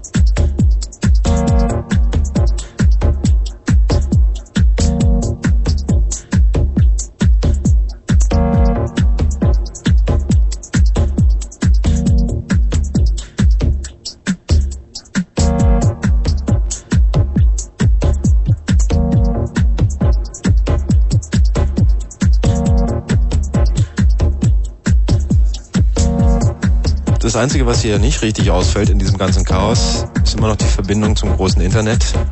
MPEG-3-Files ohne Ende direkt aus dem Computer hier im Chaos Radio auf Fritz. Wenn Brief an Fritz, dann Postfach 90 9000 14439 Potsdam. 23 Uhr 32, 2 nach halb. Kurzinfo. Gräueltat. Deutsche KFOR-Soldaten haben in einem Dorf in der Nähe von Prizren die Leichen von 78 Menschen gefunden. Die Toten sind offenbar Opfer eines Massakers. Derzeit untersuchen Experten des Hager Kriegsverbrechertribunals das Gebiet. Protest. Rund 250 Kurden haben in Berlin die Freilassung des zum Tode verurteilten PKK-Führers Öcalan gefordert. Die Demonstration in der Straße unter den Linden in unmittelbarer Nähe der Außenstelle der US-Botschaft verlief ohne Zwischenfälle. Unklarheit. In Belfast sind heute die Nordirland-Verhandlungen in die entscheidende Phase gegangen. Unklar ist, ob sich Katholiken und Protestanten bis Mitternacht auf eine Entwaffnung der Milizen einigen können. Dieser Streitpunkt verhinderte bisher die Bildung einer Provinzregierung. Pilotabschluss. Die Beschäftigten des Berliner Einzelhandels erhalten ab August drei Prozent mehr Lohn und Gehalt. Darauf einigten sich am Abend die Arbeitgeber mit den Gewerkschaften HBV und DAG nach zehnstündigen Tarifverhandlungen. Schutzabkommen. Der Bund und das Land Berlin haben sich auf ein Sicherheitskonzept für Regierung und Parlament geeinigt. Innenminister Schilly und Innensenator Wertebach vereinbarten, dass künftig Berliner Polizei und 1500 BGS-Beamte das Regierungsviertel in der Hauptstadt sichern sollen. Wetter. Nachts nachlassende Schauer und Gewitter 16 bis 13 Grad, am Tage aufgelockert und trocken 21 bis 24 Grad. Verkehr. Verkehrsmeldungen liegen uns zurzeit nicht vor. Fritz wünscht gute Fahrt. Vielen Dank, Falk Zielke mit dem Fritz Kurzinfo. Love Radio. Love Parade 1999. Fritz präsentiert das offizielle Radioprogramm zur Love Parade. Aufgedreht von TD1. Fritz Love Radio. Vom Love Parade Freitag 18 Uhr bis zum Love Parade Sonntag 20 Uhr. Alle DJs, alle Infos, alle, alle und über und Haupt. Aufgedreht von TD1. Sponsor der Love Parade 99. Und produziert im Aerosol. Oranienburger Straße 5758. Fritz Love Radio. Geh hin oder tune in. Auf Fritz.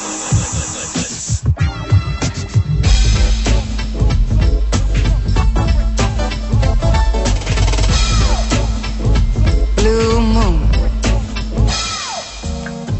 Der Blue Moon hat noch ein Kürzel, was hinten dran kommt, nämlich Chaos Radio. Ausgabe Nummer 40 am heutigen Mittwoch. Im Studio sind immer noch Tim, Andreas und Hans. Achso, den da auch noch? Mhm. Olaf ist auch da.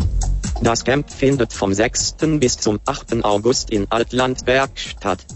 Bringt Computer und Zelte mit. Im Chaos Radio geht es heute um Unix. Ruft uns an 0331701110. Da haben wir ein bisschen Schwierigkeiten mit der Telefonnummer 0331 70 97 110. Ihr könnt auch über die Fritz Homepage www.fritz.de in den WeChat rein, da ist Hans auch mit drinne und guckt sich zumindest an, was läuft. so, ich habe jetzt auch schon den ersten Anrufer, Philipp, wenn ich mich richtig erinnere. Der erste? Ja, Ach echt? ja, einmal im- im Leben bist du immer mal der Erste. Hallo Tim, hallo Andreas, hallo Hans, hallo Olaf. Hallo, Philipp.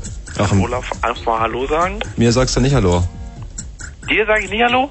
Du Philipp. hast dich auch nicht mit Namen genannt. hallo du. Weiß dich doch erstmal aus. Wer Ja. bist du denn da eigentlich da am Radio? Mein Name ist Warbeck, ich bin Ihr Moderator. Ah, Hallo Warwick. Ja, unwichtig. genau. Okay, meine Frage. Kann man Unix sich aus dem, sagen wir mal, eine Vollversion oder so wie Linux aus dem Internet downloaden? Geht das irgendwo? Ja, kann, kann man machen. Zum Beispiel bei ähm, www.suse.de oder bei www.redhat.com und immer den Links folgen. Da gibt es irgendwo einen Download-Link. Unix. Unix. Linux. Ja. Linux. Ja, www.freebsd.org. Nein, www.jurix.org. Also was nun? Die Entscheidung können wir dir nicht wirklich abnehmen. Aber im Prinzip bist du, Ja. glaube ich, bei FreeBSD schon mal ganz gut aufgehoben, wenn du es auf dem PC zum Laufen kriegen möchtest. Äh, Vorteil bei BSD ist, dass die Distributionen sehr konsistent sind und man da eben sich nicht erstmal so viel über Distribution Gedanken machen muss, weil da gibt es im Prinzip nur genau eine. Und Philipp. das hat natürlich Vorteile. Philipp, bist du noch im Chat drin, ne? Nein, ja, es geht nicht. Ich kann mir nur eins entscheiden, entweder Telefon oder Chat. Sonst kann ja, kann ja vielleicht Hans nochmal die Internetadresse reintun in den Chat und guckst ihn nachher einfach mal an. Ja, ich, habe das auch noch mal geschrieben. Ja, ja. Ach, du hast mitgeschrieben gleich. Ja, ja. Mann. Ah ja, wenn man schon das Internet nicht, nicht hat. Ähm, ja. Und ähm, also von Unix muss ich noch persönlich sagen, habe ich noch nicht sehr viel gehört. Nur von Linux halt und von unserem sehr begehrten Windows. Und aber von Unix noch nicht sehr viel. Also Linux ist im Prinzip auch Unix, Unix. Also ist sozusagen ein. Nachprogrammieren, nee, nicht ein Nachfolger, es ist einfach ein komplett neu nachprogrammiertes Unix. So. Eine Frage habe ich noch. Ja. Kennt ihr QNX? Ja. Da habe ich mal gelesen, irgendwie das Betriebssystem, was auf eine Diskette passt oder so. Mhm. Naja. Es ist halt ein sehr kleines äh, Betriebssystem, was spezialisiert ist, auf sogenannten Embedded-Systemen zu laufen, also auf irgendwie möglichst wenig viel Platzcomputern. Und ähm, QNX zeichnet sich durch eine sehr schnelle Abarbeitung von kleinen Dingen aus und ist von daher für so kleine Computer wunderbar geeignet und braucht auch nicht viel Platz und deswegen passt das Problem auf eine Diskette. Worauf du wahrscheinlich anspielst, ist, dass sie nicht nur das Betriebssystem auf die Diskette gepackt haben, weil war da DOS ja auch schon mal drauf, sondern auch komplett mit TCP/IP und mit Internet-Webbrowser und das Ganze zum Booten. Also man steckt das irgendwie nur rein in, in einen PC und dann bootet es komplett in einen äh, Internet-Kiosk hoch. Naja, wobei ähm, QNX ist natürlich als vollständiges Betriebssystem so, dass es mit Unix vergleichbar ist, genauso groß wie jedes andere Unix auch. Ähm, der Vorteil an QNX ist, dass es eben auch Unix ist. Das heißt, wenn man sich mit Unix auskennt, hat man da eine sehr komfortable Entwicklungsoberfläche und Umgebung für Echtzeitsysteme. Dafür eignet sich das. Muss man an der Stelle nicht eigentlich auch mal POSIX erwähnen? POSIX. naja. Das ist diese 80er Jahre.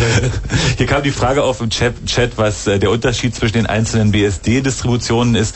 Also FreeBSD ist äh, die Distribution für Intel. Also wenn man nichts weiter als PCs hat und machen möchte in absehbarer Zeit oder vielleicht noch Alpha, dann ist äh, FreeBSD die richtige Wahl. Wenn man eher mit alten Computern oder mit merkwürdigen Computern rumspielen will und irgendwelche Quellen für ausgediente Workstations hat, dann ist äh, NetBSD genau die richtige Wahl, weil das auf fast jedem Computer, der so Workstation-Charakter hat, auch läuft. OpenBSD ist eher für die Paranoiden unter euch. Also das kann man so paranoid konfigurieren, dass selbst als Superuser an der Konsole da wirklich nichts auszurichten ist und man die Karre einfach nicht platt kriegt. Das mit den anderen BSDs zwar auch, aber OpenBSD ist eben von einem äh, auch ziemlich paranoiden äh, Entwickler federführend. Sag mal, Philipp, wozu brauchst du Unix? Also was machst du dann mit damit? Ich? Unix? Naja, ich bin ja so ein Mensch, der nicht von Microsoft begeistert ist und er möchte halt auch mal andere Betriebssysteme ausprobieren. Und deswegen wollte ich euch erstmal fragen, wo man Unix herkriegt. Linux habe ich jetzt hier schon rumzuliegen und Unix werde ich mir dann auch noch aus dem Internet dann so rausholen, weil ich von Unix bisher noch nicht so viel so gehört habe. Also ähm, und deswegen, und das jetzt eigentlich heute zum ersten Mal so richtig höre, und deswegen habe ich euch gleich gefragt, wo kriege ich das her? Also zwischen Linux und, und BSD Unix wirst du erst auf den zweiten Blick große Unterschiede äh, entdecken, weil das ist eigentlich dasselbe. Oder sagen wir mal, zumindest ist es das Gleiche. Kann man eigentlich, wenn man, ähm, eigentlich ist es ja so, wenn man Linux neu raufspielen will, muss man ja seine Festplatte partitionieren oder halt eine neue Festplatte haben oder so, jedenfalls sein eigenes Laufwerk. Kann man Unix oder auch vielleicht Linux so laufen lassen, dass man halt nur eine Bootdisk einlegt und er einfach nur vom, von der Festplatte nicht die Windows-Informationen rausdown oder lädt, sondern gleich die Ja, sowas geht. Also vielleicht wäre es doch besser, ähm, mal in das Handbuch deiner Linux-Distribution reinzugucken. Das ähm, geht zum Beispiel bei Linux, dass man ähm, ein sogenanntes UMS-DOS-Filesystem installiert. Das heißt, da wird dann ein großes File in dein MS-DOS-Filesystem reingelegt, wo sich dann das Filesystem für das Linux befindet. Also gehen tut das durchaus. Also ich brauche nicht. es performt halt nicht. Hm? Es performt nicht. Ist nicht besonders schnell, weil du da halt zwei Layer dazwischen hast. Ja, naja, gut, aber ich will mir ja die Dinge erstmal nur anschauen und nicht gleich meine ganze Festplatte partitionieren. Es gibt auch einige Systeme, da kannst du von der CD booten. Da hast du ein sogenanntes Live-File-System auf der CD. Das heißt, ähm, du hast alle Tools zur Verfügung, ist halt ein bisschen langsamer, weil immer alles von der CD geladen werden muss, aber das geht auch. Ah ja. Zum Ausprobieren auf jeden Fall. Ja. Okay, Philipp. Noch Ja. weitere Fragen? Ähm, naja, die Standardfrage stelle ich nicht. Die, ja, ähm, nö, eigentlich nicht so. Also ich hatte eigentlich gefragt, QNX wollte ich wissen, denn Linux wollte ich jetzt wissen, ob man das auch nicht ohne Festplatte partitionieren kann. Ja, eigentlich mehr, mehr wollte ich eigentlich gar nicht. Dann wünschen wir dir noch einen schönen Abend. Ach doch, eine Frage habe ich noch. Halt, stopp. Fällt mir gerade ein. Windows 2000. Soll, äh, basiert es jetzt auf Windows NT oder nicht? Wissen wir nicht, interessiert uns nicht. Ja, stimmt. Das ist eh scheiße. Böde, böse Worte in den Mund genommen. Schäm dich, Philipp. auch. Tschüss, Das Philipp. also, ciao. Tschüss. so, ja, hier ist jemand dran, der sich nicht vorgestellt hat. Hallo? Ja? Hallo? Ja? Ah, ähm, Sagst hier du ist der kurz? Alex. Alex. Hallo, Alex. Hi, ähm, Namen vergessen. Ich habe mal ähm, eine Frage, wo ist denn eigentlich der wesentliche Unterschied zwischen Linux und Unix? Naja, Habe ich irgendwie nicht ganz richtig verstanden. Wenn man über Unix redet, es gibt eigentlich zwei Sachen, die man mit dem Namen Unix bezeichnet. Einmal handelt es sich um Betriebssysteme, die tatsächlich aus dem Original Unix hervorgegangen sind. Und da gibt es mittlerweile eine ganze Reihe Betriebssysteme, zu denen Linux zum Beispiel gehört, die ähm, Unix-kompatibel sind. Das heißt, es gibt zwar ein paar Unterschiede, aber sehr, sehr wenige. In der Regel kannst du ein Programm, das auf einem aus dem alten Unix hervorgegangenen ähm, Unix läuft, ähm, auf Linux übertragen. Das heißt, wenn man Unix sagt, meint man eigentlich in der Regel Unix-artige Betriebssysteme, zu denen BSD zählt, zu denen Linux zählt, zu denen Solaris zählt und so weiter und so fort. Genau darüber reden wir auch. Also wenn wir sagen Unix, dann meinen wir nämlich alles das, was man gemeinhin als Unix bezeichnet. Und das schließt Linux mit ein. Hm. Also Linux gehört zu Unix sozusagen. So, Linux gehört zu den Unix-artigen Betriebssystemen. So wie das Ur-Unix, was heute als BSD-Unix äh, verfügbar ist ähm, und wie viele andere QNX kam hier zur Sprache. Man kann viele Betriebssysteme, die auch im Kern äh, Unix nicht so ähnlich sind, auf der Oberfläche Mac immer noch 10. genauso zu machen. Das neue äh, Betriebssystem von Apple, von das Mac OS X, was äh, gerade in Entwicklung ist, wird auch auf Unix basieren, allerdings nicht auf dem alten, sondern auf wieder einer ganz anderen Entwicklung, dem Mach-Microkernel. Das spielt aber keine Rolle. Es fasst sich an wie Unix, du hast alle Tools wie Unix und es laufen alle Tools, die du bei BSD Unix auch hast. Also es ist auch dazu Linux. kompatibel. Oder eben auch zu Linux. Also es ist ein BSD-artiges Unix, was Apple da plant, aber Also wenn man selber plant, irgendwie Unix kennenzulernen, jetzt als Oberbegriff, dann sollte man sich daran orientieren, was man für äh, Leute kennt und wo man die meisten Informationen herkriegt. Das ist in vielen Fällen einfach Linux, weil das weit verbreitet ist. Und man kann sich ja immer noch entscheiden, dass es nicht für nicht das richtige, der richtige Dialekt für einen war oder so. Also da gibt es viel, viel zum Spielen und viel zum Ausprobieren. Man sollte auf jeden Fall auch mehrere Sachen ausprobieren. Man sollte mal eine andere Linux-Distribution installieren. Man sollte mal zum Beispiel ein BSD, einfach mal um zu sehen, wo die Gemeinheit, Gemeinsamkeiten sind, wo die Unterschiede sind, äh, was für gute Ideen es vielleicht bei anderen Systemen gibt, die man kopieren kann und so weiter und so fort. Hier kommt gerade der gute Tipp, dass unter Linux im Allgemeinen UserDoc und UserDoc How-To die äh, geeigneten Pfade sind, um nach äh, Hilfen und Hinweisen zu, zu, zu fahnden, wie das funktioniert. Also ja, aber ich meine, wenn das alles so gentechnisch äh, zusammengehört, so irgendwie, äh, ähm, wenn man jetzt sich zum Beispiel einen Source äh, aus dem Internet lädt, dann steht ja oft äh, als Kommentar da, äh, kompiliert auf Solaris, sonst was, keine Ahnung, ja. Ähm, wo ist denn da jetzt der Unterschied, ähm, dass es auf ähm, so Linux funktioniert, oder? Weil wenn es doch das Gleiche so irgendwie ist, Naja, das ist der, der, die Unterschiede liegen in den Feinheiten, in den Einzelheiten, wie man bestimmte äh, Sachen löst, wie man bestimmte Netzwerkschnittstellen anzusprechen hat, wie bestimmte Dateien genannt werden in dem System. Wenn man irgendwie eine Anwendung schreibt, die eine Systemdatei sich angucken muss, zum Beispiel wo die User drinstehen oder wo irgendwas drinsteht, dann gibt es halt bei den unterschiedlichen Unix-Versionen unterschiedliche Pfade, die man kennen muss. Und da dafür äh, müssen die Sourcen häufig angepasst werden. Aha. Und es gibt halt dann noch so fortgeschrittene Features, also Sachen, die, die in dem ursprünglichen Unix-Konzept nicht vorgesehen waren äh, und wo dann die einzelnen Systeme auch unterschiedliche Wege gegangen sind, äh, das zu, zu häufig auch äh, äh, Leistungsmerkmale, die ein Linux, ein BSD, ein Solaris hat, was auf einem anderen System so gar nicht verfügbar ist. Und kann es jetzt zum Beispiel auch von Distribution zu Distribution abhängig sein? Also die eine äh, Distribution nimmt das Verzeichnis, die andere das. Das mm, könnte ja dann auch so sein irgendwie. Ja, das ist auch so. Also bei Linux gibt es den ähm, File-System-Standard, aber da halten sich natürlich trotzdem nicht immer alle dran. Ja. Und das ist schon relativ konsistent. Also wenn man sich die Unterschiede zwischen verschiedenen äh, Betriebssystemen aus der Unix-Familie, zwischen verschiedenen Unixen anguckt, sind die, so sind die manchmal sehr groß und zwischen den Distributionen sind die Unterschiede kleiner, aber immer noch vorhanden. Also was zum Beispiel ähm, überall richtig unter High-Level-Konfigurations- und Management-Tools, also sowas wie Yast oder ähm, wie heißt das? Ähm, Smith heißt es, glaube ich, bei AIX. Ganz tolle Tools. Das ist super. Smith ist also wirklich äh, leistungsfähig. Gibt kein Standardtool, um Benutzer einzurichten zum Beispiel. Ja, Es genau. Hat sich einfach nie etwas durchgesetzt. Manche Systeme kommen gleich ganz ohne Tools zum Benutzer einrichten. Da muss man dann äh, irgendwelche Dateien editieren und Verzeichnisse manuell anlegen und so. Das ist also äh, das, das, das Gute ist, wenn man sowas nicht mitliefert, dann ist der Neuling gleich dazu angehalten, richtig dran rumzufummeln. Und das ist bei Unix auch wichtig, dass man richtig dran rumfummelt und richtig alles ausprobiert und im Zweifelsfall nochmal irgendwie von vorne anfängt. Ja, stimmt, ja. Alex, alles Okay. klar soweit? Ja, alles. Martin? Martin, Martin. ähm, also ich habe zwei Fragen. Zum einen kann ich mich zurzeit noch nicht so ganz ähm, zwischen der Linux-Version entscheiden oder zwischen den verschiedenen. Also ich habe jetzt ähm, diesen Samstag kriege ich einen Server und tja, der soll dann früher oder später im Rechenzentrum um, unterstellen. Ähm, erstmal an der Uni und später dann im kommerziellen Rechenzentrum. Und tja, jetzt ist die Frage, welches Betriebssystem an Linux nehme ich da? Also ich hatte jetzt zurzeit ähm, zu Hause mal eine SUSE-Version. Aber tja, nun weißt du nicht, ähm, da gibt es ja so viele Red Hat. Ähm, jetzt habe ich da zig, zig Mal in der Sendung von FreeBSD gehört.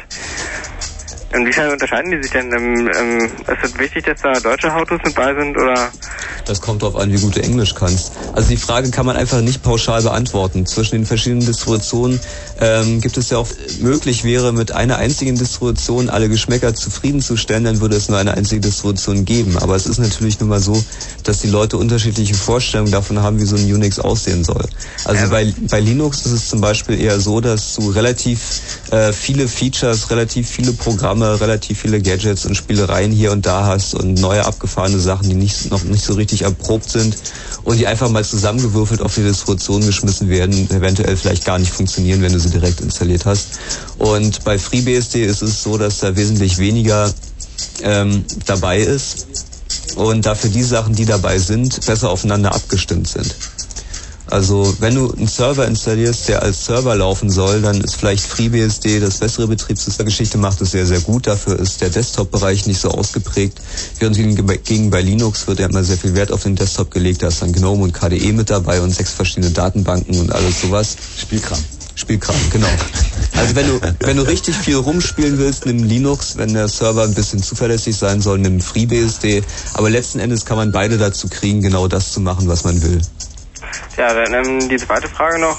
Ähm, ja, also als, als Serverbetriebssystem finde ich Linux oder halt irgendeine Unix-Variante schon sehr geeignet, aber ähm, als ich jetzt zu Hause hier installiert habe, also hatte ich auf der ersten Partition immer noch Windows drauf und hatte auf der zweiten mal zum Spaß Linux, aber irgendwie war mir ziemlich schnell über, weil man so ähm, gar nichts anfangen konnte. Gibt es da irgendwie einen, irgendwie einen Emulator? Ja, das gibt es. Es gibt jetzt äh, ja neuerdings VMware und VMware ist ein, ein kompletter PC im PC. Da kannst du wahlweise Linux in Windows NT oder Windows NT in Linux laufen lassen, was natürlich wirklich klasse ist. Ist das eine Hardware-Sache oder? Nee, das ist eine Software-Sache. Und zwar wird da, wird da die CPU komplett nochmal emuliert. Also im Wesentlichen läuft da ganz normal die CPU, CPU nochmal. Äh, und alle privilegierten Befehle werden von dem Host-Betriebssystem, worin das VMware läuft, abgefangen und eben auf eine Pseudo-Hardware abgebildet. Und da die Rechner heutzutage alle so wahnsinnig schnell sind, äh, bringt es auch keine wirklichen Performance-Verluste. Also das ist durchaus benutzbar. Es ist nicht so schnell wie, wie original, wenn das System direkt auf der Hardware läuft. Aber wenn du zum Beispiel irgendwie gerne einen Unix hast und also für Spiele oder was auch immer, dann kannst du durchaus einfach das, das eine in dem anderen laufen lassen. Das geht schon durchaus. Von VMware habe ich schon mal was gehört. Na, kostet das Ding was? Das ist teuer, ja. Das kostet richtig irgendwie, weiß ich nicht, 100 Dollar oder 200 Dollar, jedenfalls irgendwie äh, Dollar, Dollar. Ja, es gibt natürlich auch noch andere Emulatoren. Ähm, zum Beispiel der Mensch, der Box gemacht hat. Box ist ein Emulator, der auch den Prozessor emuliert. Hat auch ähm, FreeMware gemacht. Also nicht VM, sondern FreeM. Und ähm, das kostet nichts, dafür läuft es nicht so gut. Dann gibt es einen Windows-Emulator, der nicht den ganzen Rechner emuliert, sondern nur die Windows-Befehle emuliert, wo also einige Windows-Software drunter läuft, beileibe nicht alle. Das ist Wine.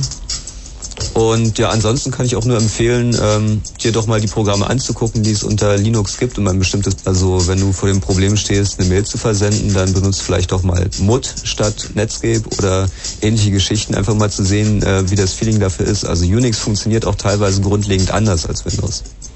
Und es gibt also auch wirklich Programme, die nichts kosten. Um, weil, weil ich da irgendwie hier so, na, zum Beispiel mit Schriftarten irgendwie so ein bisschen bekloppt ist, also was da an Schriftarten mit KDE bei ist, kann man völlig vergessen. Und wenn man dann sich zum Beispiel Webseiten wie in Windows angucken will, dann, naja, steht Linux da ziemlich hinten dran. Das ist ein Problem von Windows. Das ist genau das Problem, warum wir Microsoft nicht mögen. Ursprünglich war nämlich HTML eine wohl definierte, standardisierte Sprache und ähm, irgendwann sind sie auf die Idee gekommen, da irgendwelche Fonts reinzubauen und ähm, Aufgrund der Marktbeherrschung von Microsoft schreiben da natürlich alle Leute und wundern sich, wenn das unter anderen Betriebssystemen nicht mehr geht. Aber die Antwort ist ganz einfach, wenn du sowieso ein Windows hast, kopier dir die Fonts rüber, dann laufen die auch. Also es ist schon so, du will, du- also wer mit, mit Linux rumspielen will, der sollte auch mit Linux rumspielen wollen. Es ist nicht so, dass man äh, das, was man unter, unter Windows machen kann, irgendwie laden gehen, Spiel kaufen, starten, losdaddeln, das kann man unter Linux nicht machen. Aber man kann halt äh, Spaß am Gerät haben, man kann sich mit, mit äh, ganz vielen Programmen einfach rumprobieren, ohne irgendwie äh, irgendwelchen Raubkopien hinterherrennen zu müssen. Und da sind teilweise auch Sachen dabei, die richtig Spaß machen. Also wo, wo, du, wo man richtig äh, auch was mit produzieren kann. Martin, alles klar? Okay, ja, müsste alles klar sein. Ja, das war wieder alles klar, Martin. Schön, viel Spaß beim Spielen. Es gibt ein weiteres Linux-Geschichte, hier ist Holm. Ja, hallo. Holm. Ja, mein Vorredner wollte ich mal sagen, er sollte mal nicht unbedingt probieren, mit den grafischen Sachen loszulegen. Auf der Konsole lernt man, glaube ich, am besten so am Anfang. Das ist richtig, ja. Ja, da kann man immer schön so üben halt. Ja, ich muss sagen, das macht sich am effektivsten letztendlich. So meine Arbeitsweise, die man so irgendwie in dem Lauf der Zeit entwickelt. Aber das beste High-Layer-Konfigurationstool habt ihr vergessen. Das ist immer noch Sam von HP. Muss ich sagen, ich habe selten so geguckt, wo ich das gesehen habe. Das hat mich echt beeindruckt. Ich hatte zum Glück noch nicht so richtig viel mit HP zu tun. Ich war da mal eingeloggt und habe dann erschreckt festgestellt, dass das Ping-Binary in ETC liegt. Ja, und ja, dann da habe ich mich trocken ausgeloggt. Ja, aber das war in Anführungsstrichen gemeint. Das ist echt, müsst ihr euch mal angucken. Ja, aber irgendwie Smith, Smith ruht auch. einloggen Kenn, äh, kennst du den Smith auch von AIX? Von AIX habe ich selten zu tun gehabt. Das ist jetzt so Solaris, Linux und Ja, ja. so. Also AIX hat nämlich auch so ein fortgeschrittenes Administrationstool, wo du irgendwie äh, alles zum Klicken hast, wahlweise, aber äh, der kann dir auch die Kommandos anzeigen, die er ausführt, damit das passiert, was du da machst. Also User einrichten, kannst du irgendwie so Menü geführt, klick bunt und dann richtest du den User ein oder du lässt dir anzeigen, welches Kommando er ausführen würde und äh, schreibst das in dein Shell-Skript rein. Das ist richtig so, will man das haben. Funktioniert überall und ist echt klasse. Also, Das ist transparent, ja, Ja, da ja. kann man dann mitarbeiten. Mhm. Ja, das ist der Nachteil unter Linux, dass man sich das halt gerade bei SUSE die ganze Faska muss man sich böse durchwühlen, wenn man da wirklich mal was eigenes machen will, muss Ja. ich sagen. Und so im Laufe der Zeit muss ich Jurix, äh, Linux, Quatsch, SUSE lohnt sich gar nicht. So, weil irgendwann baut man sich das um, baut man sich das um, dann kommt ein neues Update und dann sieht man völlig alt aus. ja, das, Völlig andere Sachen anfahren, wenn man da mal Blut geleckt hat. Das muss ich noch mal, da muss ich nochmal lobend FreeBSD erwähnen, weil bei FreeBSD hast du halt äh, die Möglichkeit, das System äh, hoch, also äh, ähm, auf dem aktuellen Stand zu halten, ohne die ganzen User-Tools und Utilities neu installieren zu müssen. Das ist insofern recht transparent und kann ich dann fortgeschrittenen Usern aus der Richtung auch empfehlen. Make Update, ja. Ja, Hab genau, schon Make gemerkt, Update. Ihr scheint sehr gern FreeBSD einzusetzen. So, ich habe hier aufgrund von der, naja, was heißt von der Hardware, aber ich bin so bei Linux geblieben. Das fand ich so für Privatexperimente, kann man da viel drauf machen. Mhm. Und so müsst ihr euch mal Jurix angucken. Das ist so ein Tipp eigentlich. Da setzt die SUSE drauf auf, stand in dem Handbuch da irgendwo rum. Da kann man auch super Informationen holen. Das ist ein Top-System. Das kann ich echt jedem Linux-Interessierten nur ans Herz legen. Muss ich zustimmen, Jurix ist cool. Ja, Jurix gefällt mir sehr gut, muss ich sagen. Damit arbeite ich eigentlich jetzt so seit ja, anderthalb Jahren oder so. Das macht sau Spaß. Gerade die Compilierumgebung, die schätze ich sehr.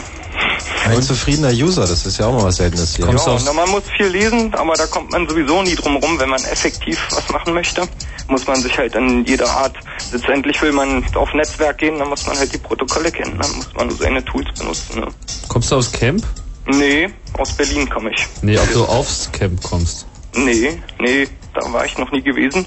Kein Wunder, das gab's ja auch bisher noch nicht. Ja, ja, ich muss sagen, so der Eintrittspreis finde ich ein bisschen hastig, aber sonst würde ich da gerne reingucken. Mhm. 150 Mark ist doch. Ich denke mal, ein symbolischerer Preis hätte es vielleicht auch getan. Ich weiß nicht, was ihr dann veranstalten wollt noch. Also genau, es, ist, es, ist, es ist bereits ein symbolischer Preis. Ja, Ja. sowas veranstaltet äh, verursacht durchaus Kosten. Ich meine, überleg dir Ja, mal ja, für ich weiß, 5000 Strom muss Computer. Strom, für 5000 Computer Internet, für 5000 Leute Klos, Duschen und ähm, was da noch so alles dranhängt, die Zelte. Zelte. Und ähm, Du, du möchtest es nicht wissen. aber Ich, äh, Ich glaube euch, alleine die. Netzplanung für 5000 Leute ist nicht von, nicht von Hand zu weisen. Da hast du mächtig zu tun. Das glaube ich, aber ich hoffe, ihr habt Remote-Zugänge und so, dass man sich da... werden wir haben. Ja. Von, von Wäre außerhalb schon Holm. optimal. Das würde mir gut gefallen. Der Sparmann Holm. Ja, auf jeden, muss man ja sehen. Ne? Telefongebühren fressen einen schon auf. Genau. Wie viel gibst du aus im, wie viel gibst du aus im. Monat? Hm? Wie viel gibst du aus im Monat? Mm, Also weit über 100. Naja, dann überleg dir mal, wie viel man in drei Tagen über eine 34 Megabit Down Leitung downloaden kann und in welchem Verhältnis das zu deiner Ja, ich Telefon so viele CDs voll machen, dass du irgendwie zwei, zwei Monate oder drei nicht online gehen musst. Und schon hat sich das Darum, ausgezahlt. das kommt ja auf die Konstanz an, nicht auf... Es gibt ja diese, diese ähm, www.internetsucht.de, diese äh, Fragestunde für den Internetsüchtling. Da war ich nur alle daran beteiligt, ich habe das da vorhin gemacht. Das habe ich vorhin auch ausgefüllt, das war doch sehr, sehr freundlich. Du hast großes Suchtpotenzial, Hans, oder? Das, ja, ja, dieses, äh, naja, nun, ich mache das so lange schon. Äh, ich kann nicht mehr sagen, dass es, äh, so, wie das zeitlich aussieht. Naja. Naja, dann- Holm, weiterhin viel Spaß. Okay. Wir hören weiter in die Telefonleitung rein hier Na, macht mal. im Chaos Radio. Hallo Chris. Hallo, hier, ja, hier ist Chris. Hallo Chris. Ja, ich Moin. wollte mal, ich wollte mal ein bisschen erzählen, wie das tatsächlich so so herkommt. Also warum Unix, also bei den bei den etwas Älteren unter uns, äh, die das halt noch damals an der Uni kennengelernt haben, das einfach so richtig obergeil finden. Die haben halt damals diese richtigen äh, Dinosaurier-Betriebssysteme kennengelernt. Ne? Ihr müsst euch vorstellen, das war zu einer Zeit, wo es eben PCs praktisch nicht gab. Da kam der AT raus, der hat 10.000 Dollar gekostet. Und da hast du an einem großen, dicken IBM-Rechner gesessen. Ne? Und dann hattest du noch nebenbei irgendwie bei Betriebssystemen oder sowas, da hast du so eine schöne kleine Unix-Kiste und da warst du mit deinen Kumpels drauf. Und da konntest du irgendwie denen auf dem Bildschirm was schreiben und hast geguckt, wenn du dich eingeloggt hast, du geguckt, wer ist, wer ist noch da, ach der ist da, der ist da, der ist da und dann konntest du, wenn du irgendwie Hunger hattest, hast du ein, zum Beispiel Hungry eingetippt, ne? Und jeder, der geguckt hat, wer noch da ist, hat dann gesehen, wer auch hungrig ist. Ja? Sodass man sich dann zum Essen verabreden konnte und so. Also nicht nur bloß zum Mittagessen, sondern auch nachts oder sowas, das ist ja klar. Und man konnte so, eigentlich viele Sachen konnte man auch mit der dicken IBM so Mails schreiben und sich auf den Bildschirm schmieren, aber das war dann meistens in so großen Buchstaben, so Großbuchstaben, ne, und so mit Alert und Beep und Insert und so. Und, und bestätigen und der, und bei der Unix-Karre war das einfach minimal, ja, so richtig so minimal. Alles war offen, alles war klein und du hattest das allererste, allererste Mal im Leben, du bist irgendwie an der Uni gewesen, ich meine, ähm, du hast irgendwie aus allen Ecken und Enden was gelernt. Elektronik hast du gelernt und dann hast du Datenbanken gelernt und so weiter, also aus allen Ecken. Und bei Unix kam das alles zusammen. Da hast du dann das allererste Mal wirklich kapiert, von vorne bis hinten, so von der Elektrik ne, bis hin zur Benutzeroberfläche, wie so ein Rechner funktioniert. So, und das war halt einfach das, das Erlebnis damals, so richtig so ein richtiges Drogenerlebnis oder Grenzerfahrungserlebnis. So. Also, also richtig, so hast du richtig so das kosmische Grinsen, so, äh, geil. ne? So, also, so wie, wie, wie, so ein, wie, so ein, wie, so ein Kiffer, der sich irgendwas Blödes anguckt und das geil findet halt. Na, doch die Erleuchtung, eher religiös, oder? Ja, wie? Fast religiös, denn doch die Erleuchtung. Das ist einfach, weil, weil du alles zusammengekriegt hast, weißt du? Du hast irgendwie die große IBM nicht kapiert. Die war nicht zu kapieren. Die war auch widerlich. Da waren Die war 100 eklig, genau. User dran, da waren irgendwie fünf SysOps permanent zu machen. Äh, und allein die SysOps zu ärgern war schon so viel Arbeit. Ja? Ich meine, du hast es nicht kapiert, das Ding. Das war einfach zu groß. Und die, und die Unix-Kiste, da diese 68.000 da mit 10 Usern drauf oder was, oder 20 höchstens, ja, die hast du kapiert. Ja? Und vor allem, es war halt eine geile Community. Du hast irgendwie deine Home Directory war offen, üblicherweise. Ja? Du hast den Leuten auf dem Bildschirm schmieren können. Einfach, wenn du jemand was sagen wolltest, hast du dem auf dem breit auf den Bildschirm gemacht. Fertig. Ne? Hast, keine, keiner wollte Hallo, mit dir spielen. Ja? Also die, die, wenn du auf einer Party gesagt hast, dass, was du studierst, ja, was studierst denn du? Ja, und du sagst, Informatik sind die Mädels so äh, äh, von dir weggestrebt, so in die anderen Ecken von dem Raum. Also das ist nicht wie heute, wo es dann halt, ah, das ist aber toll, da kannst du mal vorbeikommen, weil mein Windows Eierkopf, ah, ne, sich und kann nicht kommunizieren, sind alle krank. So, so war das damals, ne? So, und dann hast du diesen Kick an der Kiste gekriegt. Ja, mit den Kumpels, die irgendwie auf deiner Welle waren, so, ne? Und nur die haben kapiert, was du da gemacht hast, ne? Sonst niemand. Deine Eltern waren stolz auf dich, haben es auch nicht kapiert, aber sonst passierte da einfach nichts, ne? Und Naja, das hat sich, das hat sich aber letztlich nicht verändert. Was, was halt bei, äh, das ist so ein bisschen wie die, dieser. die WM-Kiste, ne? Ja. Da, war, da waren Forschungsprojekte drauf, und so natürlich, ne? Aber die Unix-Karten waren offen. Ja, ja. Kein Problem. Ich meine, Klar, Guest-Account ohne Passwort und mh, alles wunderbar, lustig. Alle, alle Ressourcen. Der Richard Stallman-Account am MIT. Ja, ja, genau. Schwachköpfe kamen, also immer mehr, dann war ja dieser Informatik-Hype, ne, dann musste ja jeder, jeder Depp Informatik studieren. Ne? Und erst dann, als dann die Leute dann äh, äh, irgendwie so, einen- so einen, ähm, einen kleinen Wissensvorsprung, den gab es natürlich immer. Also natürlich hat nicht alle, jeder alles gewusst. Ne? Aber dann kamen auf einmal auch die Arschgeigen, die dir dann irgendwie in deine Home Directory einen, einen einen File reingeschrieben haben, was du nicht schreiben konntest und dir dann deine Quota weggeblasen haben. das hat halt irgend so ein Arsch, hat das dann irgendwie spitz gekriegt oder hat sogar irgendwo abgeguckt oder hat sich erzählen lassen, weißt du? Und hat dann Leute geärgert. Oder Ja, Computerpunker, so, solche gibt's. Ne? Und, und alle sagen, ja, mein Linux, pass auf. Oder welches Linux soll ich denn jetzt nehmen oder sowas. Das ist einfach völlig normal. Jeder hat einen Rechner. Und alle wollen sie Linux haben und alle finden sie Unix toll. Jeder schimpft auf Microsoft. Das ist einfach Kultur heute, weißt du? Hier gerade, hier gibt's im Chat auch gerade eine nette äh, Geschichte. Die Informatiker von heute sind die Ärzte von morgen. Äh, Das, das ist schon so. Also du hast, du hast wirklich dieses erste Ärzte- und Rechtsanwälte-Syndrom. Weißt du, wenn du als, als auf einer Party dich als Arzt oder Rechtsanwalt outest, hast du sofort die, die, die Zuhörerschaft. Ja, einem Bekannten von mir ist Folgendes zugestoßen. Ne? Und so ist das auch. So ist das auch. Du solltest die Klappe halten. Ich, ich sag, erzähl das nicht mehr. Und aus einem anderen Grund. Zwischendurch, früher habe ich es nicht erzählt, weil die Mädels weggelaufen sind. Dann konnte man es irgendwann eine Weile erzählen und jetzt erzähle ich es auch nicht mehr. Hat man sofort ein Windows-Problem gekriegt. Vielleicht sollte, also du hast das überwunden, ja? Ja, verständlich. Irgendwann ist keine weggerannt auf der Party. Der gute Tipp ist übrigens, den Freunden dann Linux zu installieren. Weißt du, so wenn du auf einer Architektenparty warst, sagst Informatik, haben sie so geguckt, wo kein Architekt. Und dann, aber auch nichts Interessantes, so. So irgendwie war so wie Maschinenbauer, so, äh, weißt du, so, äh. Chris, vielen Dank für die heitere, muntere Unterhaltung hier. Ja, tschüss, Chris. Mach's gut und bleib dran, Herr Doktor. Dankeschön. Tschüss. 5 nach 12, hier ist das Chaos Radio.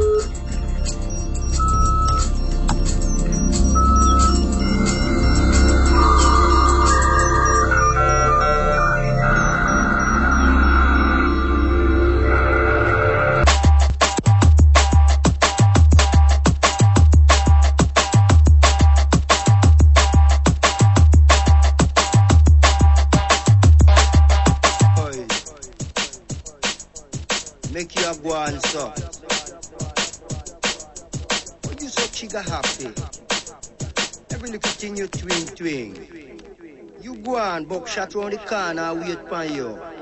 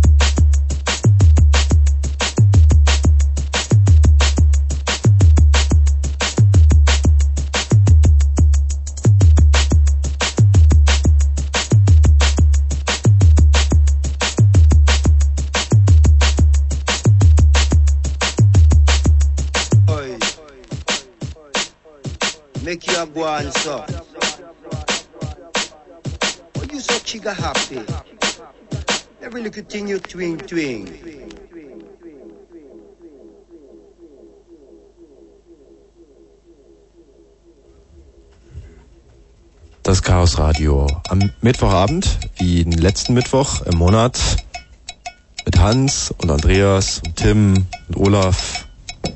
Olaf ist gerade stillgelegt, weil Hans die ganze Zeit im Chat Unser Moderator. Stefan Warbeck nicht zu vergessen. Ja, ich bin auch noch da. Ich telefoniere hier ein bisschen mit euch. 0331 70 97 110 ist unsere Nummer. Und falls ihr diese ganze Sendung noch nicht mitgekriegt habt, zum einen der Hinweis, morgen ist das Ganze auf den Fritz-Seiten www.fritz.de als MPEG-File auch nochmal abhörbar. Und zum anderen, ähm, es ging um Unix heute die ganze Zeit. Anlass 30 Jahre Unix dieses Jahr. So, und jetzt hat angerufen Matthias. Hallo Matthias. Hallo. Ähm, ich, hatte, ich hatte einen Tipp für den äh, jungen Menschen, der sich Linux, äh, Linux drauf machen möchte, aber irgendwie die Festplatte nicht so partitionieren wollte.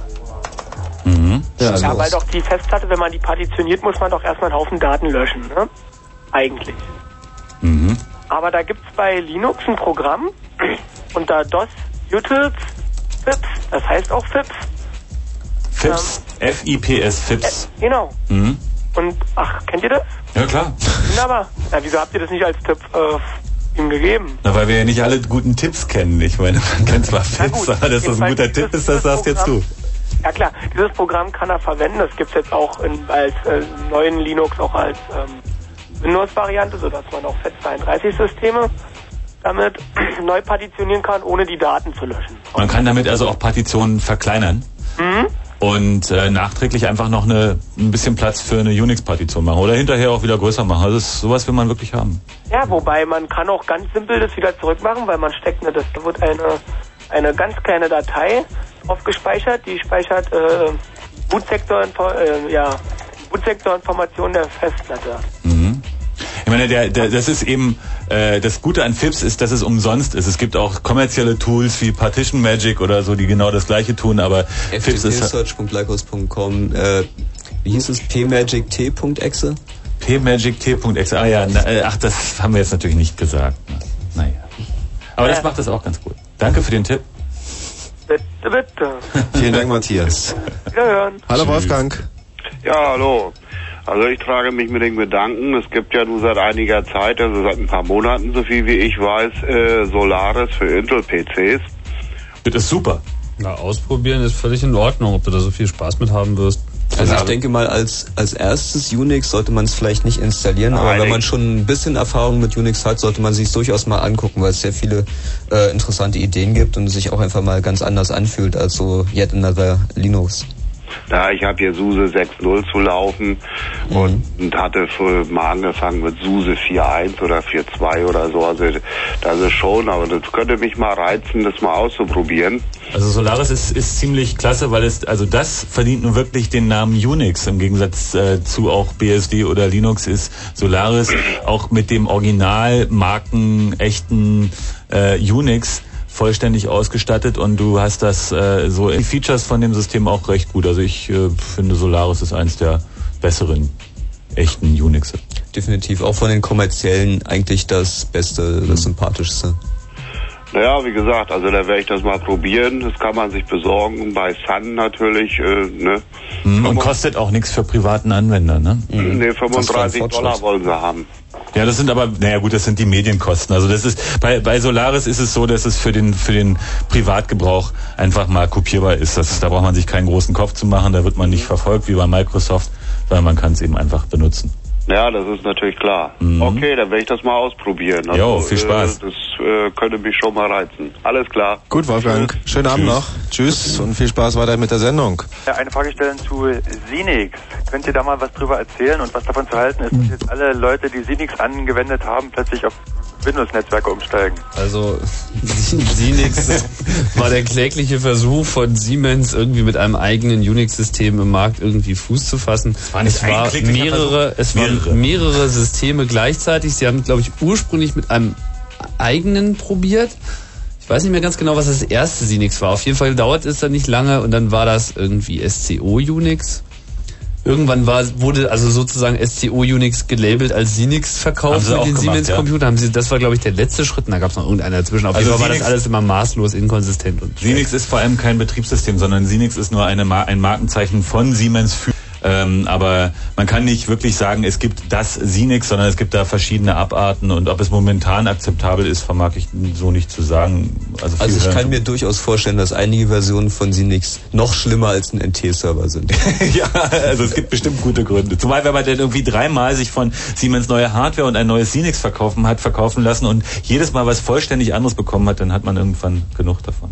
Auf jeden Fall hat mich erstaunt, dass in den Copyright-Meldungen, ich habe nämlich, nämlich ein paar Jahre mit einem Sinix gearbeitet, Mhm. äh, in den Copyright-Meldungen stand Microsoft mit dabei. Naja, das liegt daran, weil Microsoft eben an Xenix mal äh, äh, stark beteiligt war und äh, Siemens auch mal Xenix lizen- lizenziert hat und dann wahrscheinlich irgendwelche Utilities SCO mal rein. steht ja auch Microsoft. Ja, ja klar, SCO ist ja Santa Cruz war ja ursprünglich Geschichte dabei. Hast du auch so eine Sinix-Geschichte laufen?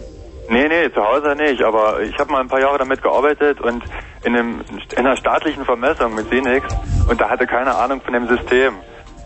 Da, da tauchten zum Beispiel Mail, ta taucht die Meldung auf You have Mail und keiner wusste damit was anzufangen. Und das auf Sinix. Ja, also auch scheiß Erfahrung mit dem Ding. Ja, naja. Timo, bist du ein echter Computerfreak? Hm, fast, ja, aber Linux habe ich noch nicht, wenn es darum geht. Vielleicht solltest du vom 6. bis 8. August zum Camp gehen. Hast du davon gehört? Ich habe davon gehört, aber ich denke, das wird mir zu teuer sein. So viel Ahnung habe ich dann doch nicht. 130 Mark, Mensch. Mal sehen. Mal Da muss ja sehen. niemand überreden. Ich meine, die Leute. Ja. Mit dem Slash Camp. Vielen Dank, Timo. Tschüss. ciao. Tim, du hast noch eine, eine weitere Geschichte, eine Veranstaltung in diesem Fall, die du Ja, nochmal ja. verbreiten wolltest. Also wer sich so mit Betriebssystemen an sich gerne beschäftigt ähm, und auch den Philosophien, die jetzt im Prinzip aufkommen, gerade was so Lizenzierung betrifft, der Einfluss von Open Source auf die Wirtschaft, auf die Gesellschaft, inwieweit das Ganze auch in sich neue Konzepte vielleicht mit sich trägt für die zukünftige Entwicklung von was auch immer. Der mag vielleicht am 16. und 17. Juli hier in Berlin ähm, auf eine Veranstaltung gehen im, oder auf das noch gleich, im Haus der Kultur. Buntes Programm. Unter anderem wird dort auch Richard Stallman äh, auftreten. Richard Stallman ist äh, sehr bekannt in der Internetszene, weil er derjenige ist, er kam heute schon mal zur Sprache, der dieses GNU-Projekt gestartet hat und sich sehr verdient gemacht hat eigentlich um diese Welt, weil er eben doch äh, einige sehr wichtige Tools beigetragen hat. Einerseits natürlich den GNU C-Compiler, mit dem irgendwie alles kompiliert wird heutzutage. Und ähm, Emacs. Emacs vor allem, den super intelligenten Editor. Also genau genommen ist Emacs ein Betriebssystem, das sich als Editor ausgibt, aber das ist ein anderes Thema. Richtig. Ja, und diese, diese Veranstaltung ist wie gesagt am äh, 16. und 17. Juli und man zahlt da, wenn man sich unter www.mikro mit k mikro.org kann man sich äh, darüber informieren und dort sind auch Links auf diese Wizard of Oz Veranstaltung. Pico, Ja, hallo. guten Abend.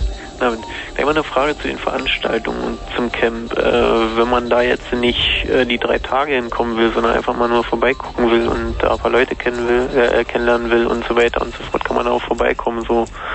Na, wir haben nur Dauerkarten. Also das Camp ist sozusagen für Eine die geschlossene Dauerkarten. Gesellschaft dann praktisch, ja. Nee, die ist nicht geschlossen, da kann schon jeder hinkommen. Ach so. Aber wir wollen halt da keinen Tagesbetrieb draus machen mit irgendwie angucken, sondern zuzulassen. Wer da rein will, der muss da halt irgendwie durch die Kasse durch und der Preis ist 150 Mark. Mhm. Gut. Alles klar, weiß ich Bescheid. Ja, dann äh, Erfahrung zu, zu Betriebssystemen, zu Unix. Äh, also ich habe äh, seit Anfang des Jahres, seit Februar, das Linux äh, von SUSE, weil ich so ein bisschen rumprogrammiert habe und äh, da mit einem DOS und mit einem Turbo Pascal nicht mehr so zufrieden war und um mal was anderes ausprobieren wollte, nur habe ich dann C++ und Assembler mal unter Linux versucht und äh, das war schon ziemlich spannend, weil da eigentlich ein bisschen anders ist und spannend fand ich auch die ganze Sache, diese Dokumentation zum System selber und zu den ganzen Tools, die man da hat. Deshalb bin ich da auch noch nicht so sehr weitergekommen mit der ganzen Programmierung. Das erfordert, also das erfordert schon äh, einen gewissen Leidenswillen, mit, mit, Ja, ja, ja, mit Linux irgendwie auch. produktiv zu sein oder mit Unix in, im generell produktiv zu sein. Also man muss schon Zeit mitbringen, sonst äh, scheitert man halt an den Hürden. Mhm.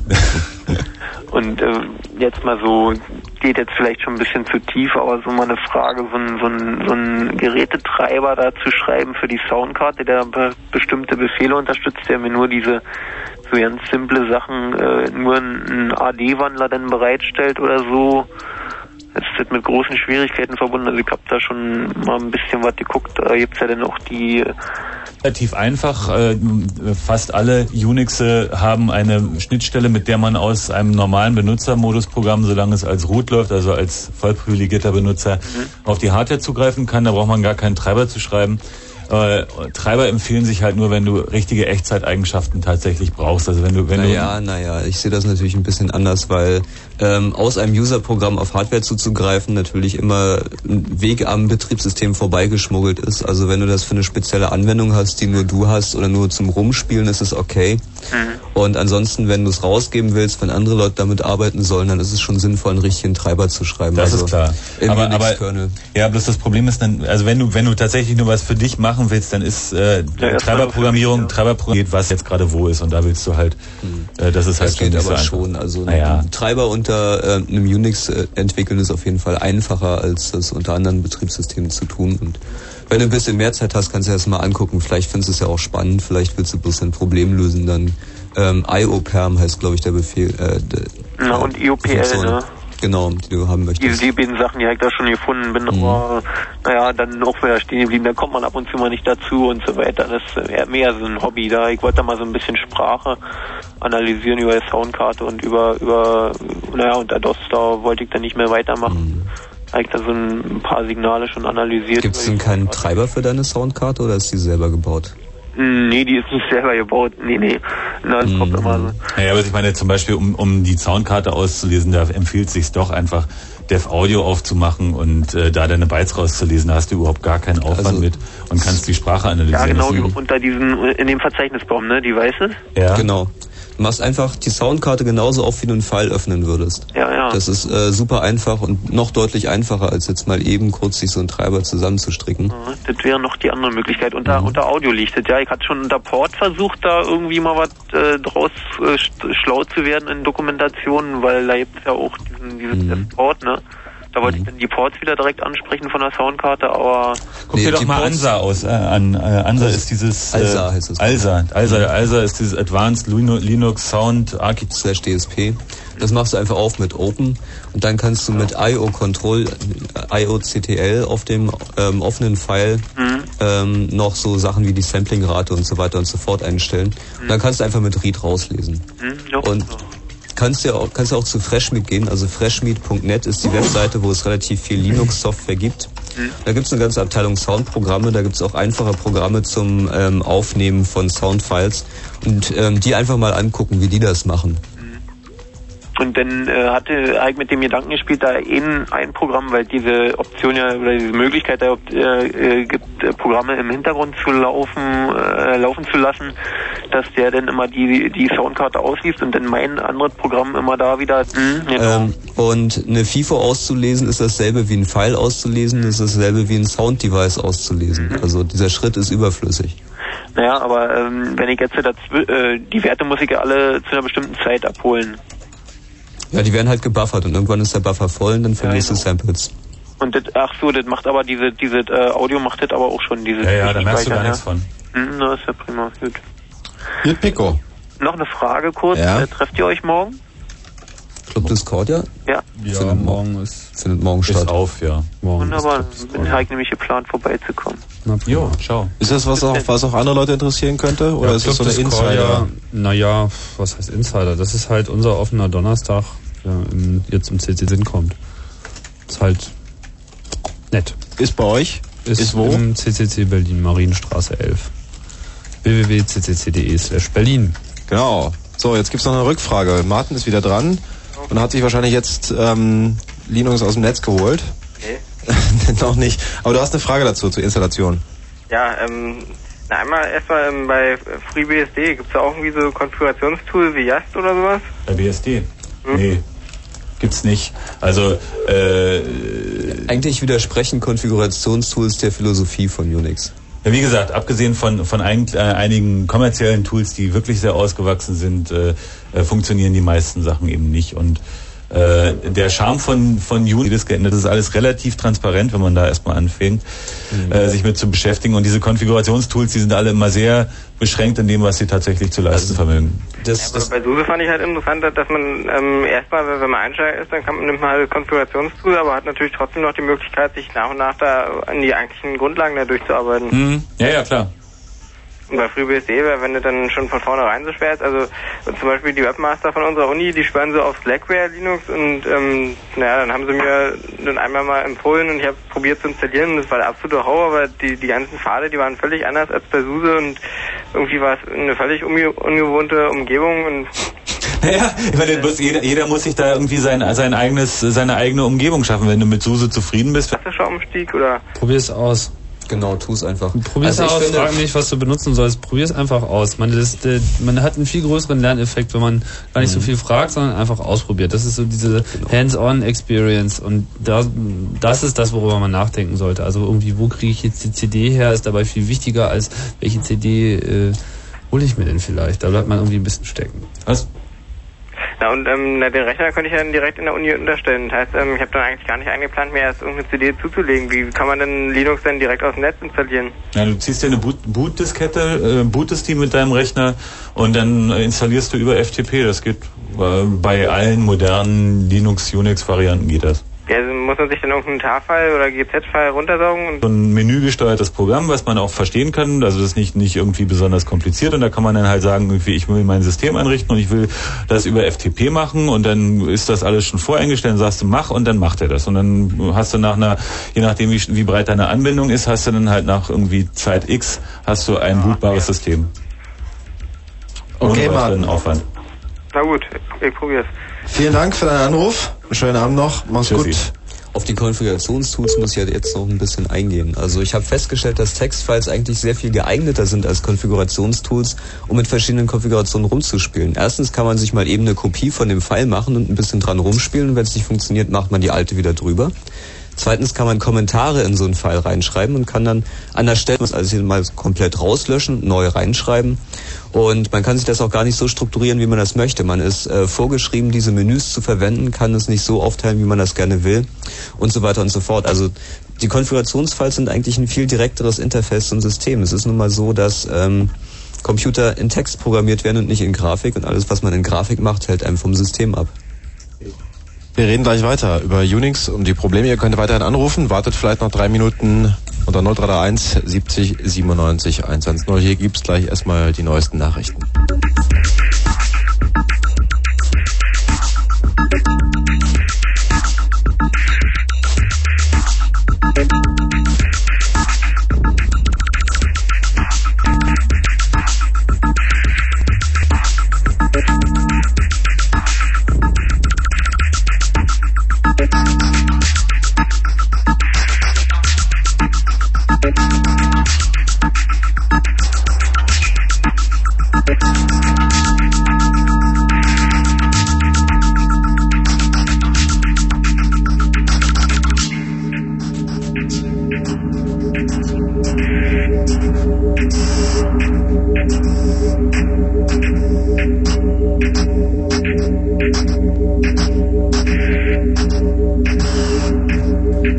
Radio auf Fritz geht gleich weiter. Wenn Fritz in Angermünde. Einigen können. Dieser Streitpunkt findet die Bildung einer Provinzregierung. Gräueltat. Deutsche KFOR-Soldaten haben in einem Dorf in der Nähe von Prizren die Leichen von 78 Menschen gefunden. Die Toten sind offenbar Opfer eines Massakers. Derzeit untersuchen Experten des Hager Kriegsverbrechertribunals das Gebiet. Protest. Rund 250 Kurden haben in Berlin die Freilassung des zum Tode verurteilten PKK-Führers Öcalan gefordert. Die Demonstration in der Straße unter den Linden in unmittelbarer Nähe der Außenstelle der US-Botschaft verlief ohne Zwischenfälle. Pilotabschluss. Die Beschäftigten des Berliner Einzelhandels erhalten ab August drei Prozent mehr Lohn und Gehalt. Darauf einigten sich am Abend die Arbeitgeber mit den Gewerkschaften HBV und DAG. Fahren ganz ruhig und sinnig, wie sich das gehört. Und deswegen können wir auch darauf verzichten, hier entscheidende Jingles einzuspielen. Vielen Dank, Falk.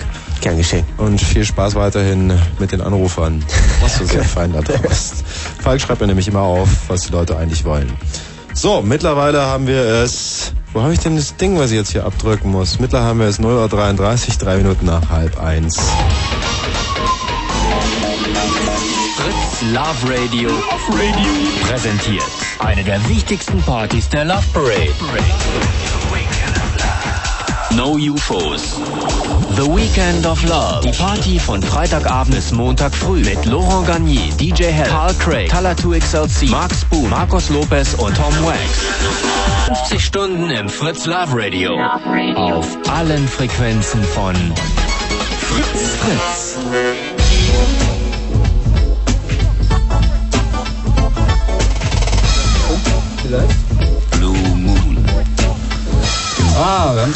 Noch ein halbes Stündchen haben wir hier im Chaos Radio an diesem wunderschönen dunklen Mittwochabend, wo es ging schon zweieinhalb Stunden über das Betriebs Betriebssystem Unix. Ihr könnt weiterhin anrufen oder euch unter www.fritz.de in den WeChat einschalten, wo ihr auch auf Hans CR40 trifft. Chaos Radio 40. Ja, wir haben ja auch irgendwie schon. Wir haben immer noch rufbar, das sind schon einige. Wir haben auch die meisten der alten Sendungen mittlerweile als MPEG, aber aus Gründen, die ich euch lieber nicht erkläre, sind sie immer noch nicht auf dem Server. ähm, auf dem Camp werden die auf jeden Fall zu haben sein. Und ähm, ja, wir hoffen, dass wir die auch bald irgendwie auf den Server heben können. Auch die Ausgabe 40 wird es morgen wieder als MPEG freigeben bei uns. Genau. 0331 70 97 110 ist die Nummer und manchmal muss man ein bisschen länger warten und deswegen darf man nicht so schnell auflegen. Simon hat angerufen. Hallo Simon. Hallo, guten Morgen. Guten Morgen. Ah, hier ist mir schon wieder morgen. Oh. Ja. Nee, morgen ist erst, wenn man geschlafen hat. Hast du schon geschlafen? Äh, ist SCU Unix leidet sehr stark darunter, dass es äh, schon sehr alt ist und äh, irrsinnig viel Ballast von Xenix und von diesem dieser Irrung der Open Open Bewegung und jener äh, belastet ist.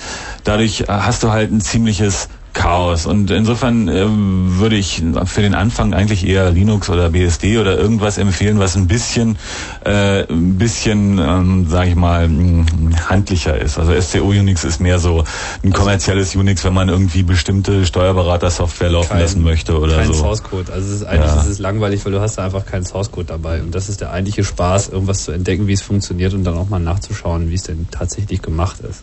Ah, okay. Und ohne Dokumentation kriegt man die. Da ist auch noch ein bisschen was von Legato dabei und von X-Open.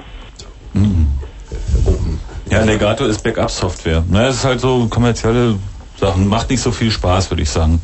Ja. Also und gerade von den kommerziellen Unixen machen, machen andere auch mehr Spaß als SCO oder der ganze. Aha. Wo hast denn das Zeug her, wenn du nicht weißt, was drin ist? Ähm, ich habe mein Praktikum gemacht und die hatten CDs dort rumliegen und da konnte ich mir welche mitnehmen. Ja. so kommt man zu den CD-ROMs. Simon, vielen Dank für deinen Anruf. Okay, Dankeschön. Mach's gut. Tschüss. Hallo Martin. Ja, hallo. Ich habe eine Frage, die vielleicht nicht nur Unix betrifft, sondern auch vom Prinzip her alle Betriebssysteme. Du hast ja viel von Internet die Rede und, und äh, was vor den Nachrichten gesagt wurde. Ich, bin, ich arbeite auch irgendwie die Verbindung zum Modem oder zur E ISDN-Karte.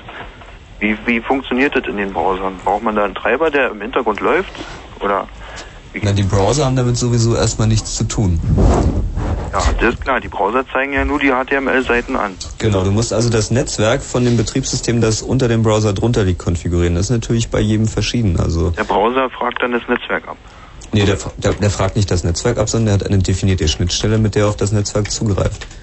Und das Netzwerk musst du aber im Betriebssystem konfigurieren, weil so, du könntest ja noch ein anderes Programm haben, das Internetdienste verwendet, wie zum Beispiel einen Mailreader oder Telnet oder irgendetwas anderes und das will ja auch auf das Netzwerk zugreifen. Und deswegen gibt es da eine standardisierte Schnittstelle, über die die das alles machen. Und darum, der macht im Source Code einen ähm, Funktionsaufruf, so Socket, Dann wird ein Socket erzeugt und dann sagt er Connect und dann verbindet ähm, der die Verbindung, die TCP/IP-Verbindung und ähm, auf welches Gerät das jetzt zugreift, ob das jetzt auf ein Modem oder eine Netzwerkkarte oder eine ISDN-Karte und so weiter und so fort zugreift. Das macht dann das Betriebssystem. Das macht das Betriebssystem. Dafür ist ein Betriebssystem ja auch zuständig, dich von der Hardware, die da drunter liegt, zu abstrahieren. Genau dasselbe wie mit der Soundkarte. Warum soll man da irgendwie auf den IO-Ports rumspielen? Man macht einfach Dev DSP auf und ganz egal, welche Soundkarte das ist, es funktioniert einfach. Ja. Martin? Gut, ja. Alles geklärt soweit? Hört sich gut an, ja. Ja, siehst du, gleich ransetzen und ausprobieren. Danke. Viel Spaß am Gerät. Schöne Nacht noch dann. Ja, also, Und äh, da sollte dann irgendwie MATLAB drauf gefahren werden und äh, es, es sollte dann auch mal ein neues AX drauf gemacht werden. War so ein altes 3.2, sollte 4.2 drauf und dann haben wir uns bemüht. Ich habe das Ding ja auch geerbt und habe vorher mit Unix und nie was zu tun gehabt äh, und auf jeden Fall bei IBM angerufen und die sagen dann, ja, was welche Kiste ist das denn? Äh, die kennen die jede Kiste persönlich genau, die haben ja Nummern, äh, diese Risk Station und ähm, ja, dann war die erste Auskunft, AX42 kostet 5000 Mark. Also das war für uns viel zu teuer. Da kriegst du ja zwei PCs für mit Linux. ja. Also wurde irgendwie gesagt, nee, das machen wir denn nicht. Und dann riefen die nochmal an und meinten, ach nee, das wäre doch wohl eine Campus-Lizenz möglich. Die kostet nur 200. Ja, die dürfen sie doch jetzt. ja, ihr habt ja Geld bezahlt, ihr dürft das jetzt kopieren. Ja, wie denn? Wo denn? Wo gibt's denn die, die CDs? Ja, besorgen sich die doch irgendwo. Ich sage, ja, das, wie denn? Wo? Ja, Sie werden doch wohl irgendwie wen kennen, der diese äh, CDs hat. Ja, dann haben wir dann erfahren, dass das Rechenzentrum bei uns die vorhält. Und dann durften wir uns die da abholen und äh, selbst noch kopieren. Also Geld hatten wir bezahlt und äh, dann durften wir die endlich mal kopieren. Ja, und dann gab es die nächste große Pleite, denn brauchten wir nämlich einen ganz wichtigen Schlüssel. Du kannst diese Kisten nämlich überhaupt nicht booten von CD, wenn du diesen Schlüssel nicht hast. Da ist also ein Schalter dran, so ein Wartungsschalter. und wenn du den nicht auf Wartung umlegen kannst, dann macht die einfach gar nichts, die Kiste. Die läuft einfach nur vor sich hin und bootet nicht. Naja, dann hatten wir, als er dann geknackt war und diese CD im Laufwerk lag, dann konnte man endlich mal ein 4.2 booten. Naja, und vorhin hattet ihr ja auch diesen, diesen Smith angesprochen. Also da muss ich auch sagen, weil ich da auch ins kalte Wasser gesprungen bin, das ist eigentlich ein nettes Tool. Da kann man sehr gut mitarbeiten. Also wer keine Ahnung von Unix hat und das Ding vorfindet, der hat eigentlich schon ganz gut gewonnen. Ja, das Problem bei diesen Konfigurationstools ist ja auch, dass sie alle anders sind. Also man kann bei jedem Unix mit dem Befehl ifconfig seine IP-Adresse einstellen, mit dem Befehl root seine Router einstellen und dann hat man Internet. Und die Konfigurationstools sind halt alle anders. Das heißt, die Konfigurationstools muss man jedes Mal neu lernen. Dort hingegen, wenn man sich irgendwann mal angeguckt hat, wie das da drunter funktioniert, kommt man eigentlich überall klar. Klar, das macht's mit der X, das scheint ja wohl auch ein, ein richtiges Unix zu sein, aber äh, Linux kenne ich nicht halt. Aber durch diese Spezialhardware, die du da vorfindest von IBM, ist das natürlich doch schon ein ganz schöne, ganz schöner Aufstand, den du da machen musst. Ne? Und da kostet auch ein SIM-Modul auch ein Vielfaches von so einem Modul, was du hier für einen PC mal kurz nachrüstest.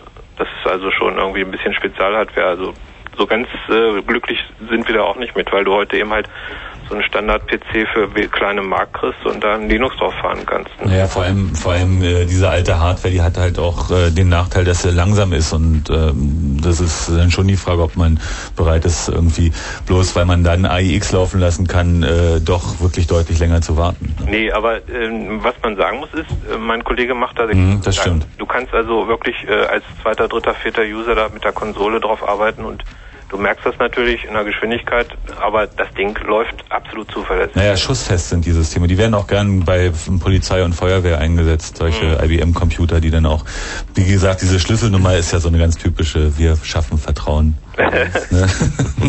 War auch schwer zu knacken übrigens. Ja, ja. Haben dann eine Weile gebastelt. ja. ja, gut, das dazu. Okay, Bert. Jo. Vielen Dank. Jo, tschüss. Viel Spaß noch in dieser Nacht. Ich finde es ja auch immer wieder beeindruckend, wenn Leute feststellen, dass es Computer gibt, die nicht abstürzen. Ja, Wahnsinn. Was ist eigentlich, ähm, nachdem sich das mit dem Unix alles so stabilisiert hatte, allen ist oder RAM nachgesteckt wird oder aus irgendeinem Grund und nicht weil es abstürzt. Schön. Axel ist dran. Ja, hallo. Hallo, Axel. Abend. Ja, ich habe hier einen kleinen Buchtipp. Das ist aber nicht im Prinzip für, für Anfänger, sondern eher was für die Leute, die sich äh, mit den Grundkonzepten von Unix äh, mal ein bisschen vertraut machen wollen. Das ist ein Schinken, der mir schon vor ein paar Jahren begegnet ist. Erst in der Uni und dann, dann später auch ähm, privat heiß geliebt. Und zwar ist das von äh, Samuel Leffer und Marshall McCusick äh, das Buch mit dem schönen Titel Das 4.3 BSD Unix Betriebssystem, Design und Implementierung.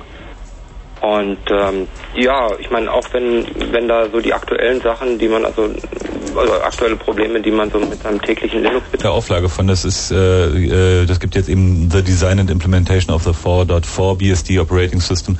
Das ist das rote Buch mit dem Teufel drauf und das kann ich auch nur wärmstens als Nachfolger empfehlen. Es Ja, das ist äh, Genau, das ist das. mir entgegen äh, äh, entfallen oder oder mehr, mehr oder weniger durch die Lappen gegangen, weil ähm, ja, ja als Anekdote, wie ich zum zum Linux gekommen bin, das liegt eher daran, dass äh, mein mein damals angeschaffter 386er äh, technisches KO lag in der Zeit, wo das FreeBSD festhing, aus lizenztechnischen Gründen. Und äh, so stand der Rechner in der Ecke und das Buch wurde dann auch nicht mehr benutzt. Das wurde also von mir alles angeschafft in, in äh, Erwartung von FreeBSD. Und äh, dann Ja, ja. kam nichts, ne? Ja, das hat echt. Zum Leben erweckt. Ja, ja. Das ist übrigens auch ein hübscher Vorteil von Linux. Also mein, die meiste Zeit, die ich auf Arbeit äh, übrig habe, dann mit, mit äh, die, die übrig bleibt bei den normalen täglichen Dingen, ist dann äh, im Keller halt ähm, alte Hardware zusammenklauben und daraus nette Router basteln. Also wenn man auch Angst hat vom Konfigurieren eines Linux-Systems, äh, das macht man einmal und dann laufen die Kisten. Und es läuft halt auch auf alter Hardware. Und äh, auch wenn man sich sowas wie einen kleinen Prince-Booler oder irgend so, so eine Sache, einen Drucker, den man nur mit, mit paralleler Schnittstelle hat und den hängt man ins Netz äh, mit, mit irgendeinem, irgendeinem kleinen 386er, der nur von Floppy bootet. Ähm, solche Sachen kann man wunderbar damit basteln. Ne? Naja, und das Schöne ist, dass man halt immer mit Telnet drauf Dem zu Hause. das war eine alte MX2. Ähm, das ist ähm, ein Berliner Satzunternehmen, Satzrechenzentrum, mal ein bisschen Werbung zu machen. nein, nein, aber äh, es ist äh, Druckvorstufe und wir haben also auch noch ein BS2000 da und so, so richtig geil. Ah. Und, ähm, aber da auch hat sich Linux wieder bewährt. Also es ist verdammt schwierig, so ein, so ein Zoo an Betriebssystemen, also vom BS2000 über Batch-Satz, ne, ähm, über, über Suns ähm, bis hin zu, zu Macs und, und äh, PCs, wo es ja mittlerweile auch äh, FileMaker und solche Sachen ordentlich drauf gibt, äh, die alle unter einen Hut zu bringen, also sagen wir, mit einem File-Server oder so, dass man halbwegs die, die, die Dokumente untereinander scheren kann, ist nicht so einfach. Wenn man Linux man muss es konfigurieren, aber wenn es dann mal läuft, dann ist es echt effizient. dann, also man, man richtet ein und es läuft. Oh. Ähm, zum Punkt Einrichtung habe ich, äh, weiß nicht, ob euch sowas mal begegnet ist. Vor ungefähr zehn Jahren habe ich mit Motorola-Kisten angefangen zu arbeiten und die haben das sehr schön gelöst. Die haben sich nämlich, ähm, da gab es ja damals noch keine grafischen Oberflächen, also wenigstens nicht in dem Sektor.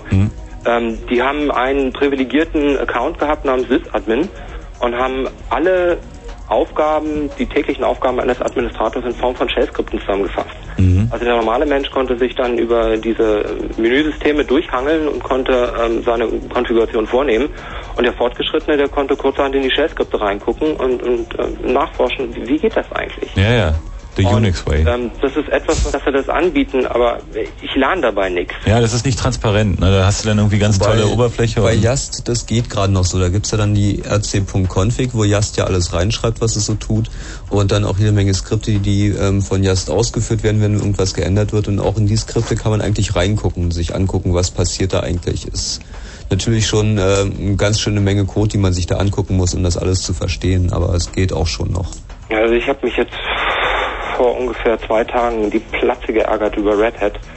Ähm, da sie ja mittlerweile auch versuchen, mit Druck das Linux-Conf da reinzubringen, damit die normalen Leute damit, in Anführungszeichen normalen Leute mit umgehen können, ähm, haben sie da auch die ganzen ähm, RC-Boot-Skripte umgeschrieben und überall ein, ein if, if entdeckt. Ja, ist auf dem System, aber das habe ich natürlich nicht benutzt. Ach, was waren das noch für Zeiten, als es RC gab und RC.net und RC.local und das war's. Genau, da geht man rein und dann nimmt man sich den VI, der Freund Genau. des Administrators. Der VI. Der VI, dass wir den heute noch nicht erwähnt haben, diesen tollen Editor, das ist eigentlich eine Schande. Der ist prima. Ja, der ist prima. So, äh, ich meine, es gibt ja auch so hübsche Hilfen dafür. Also Ja, aber pass auf, der VI, weißt du, als Computeranwender, wenn du so interaktive Computer von heute kennst, erwartest du nicht, dass du den Editor startest, den Systemeditor, und wenn du eine Taste drückst, dann piept er.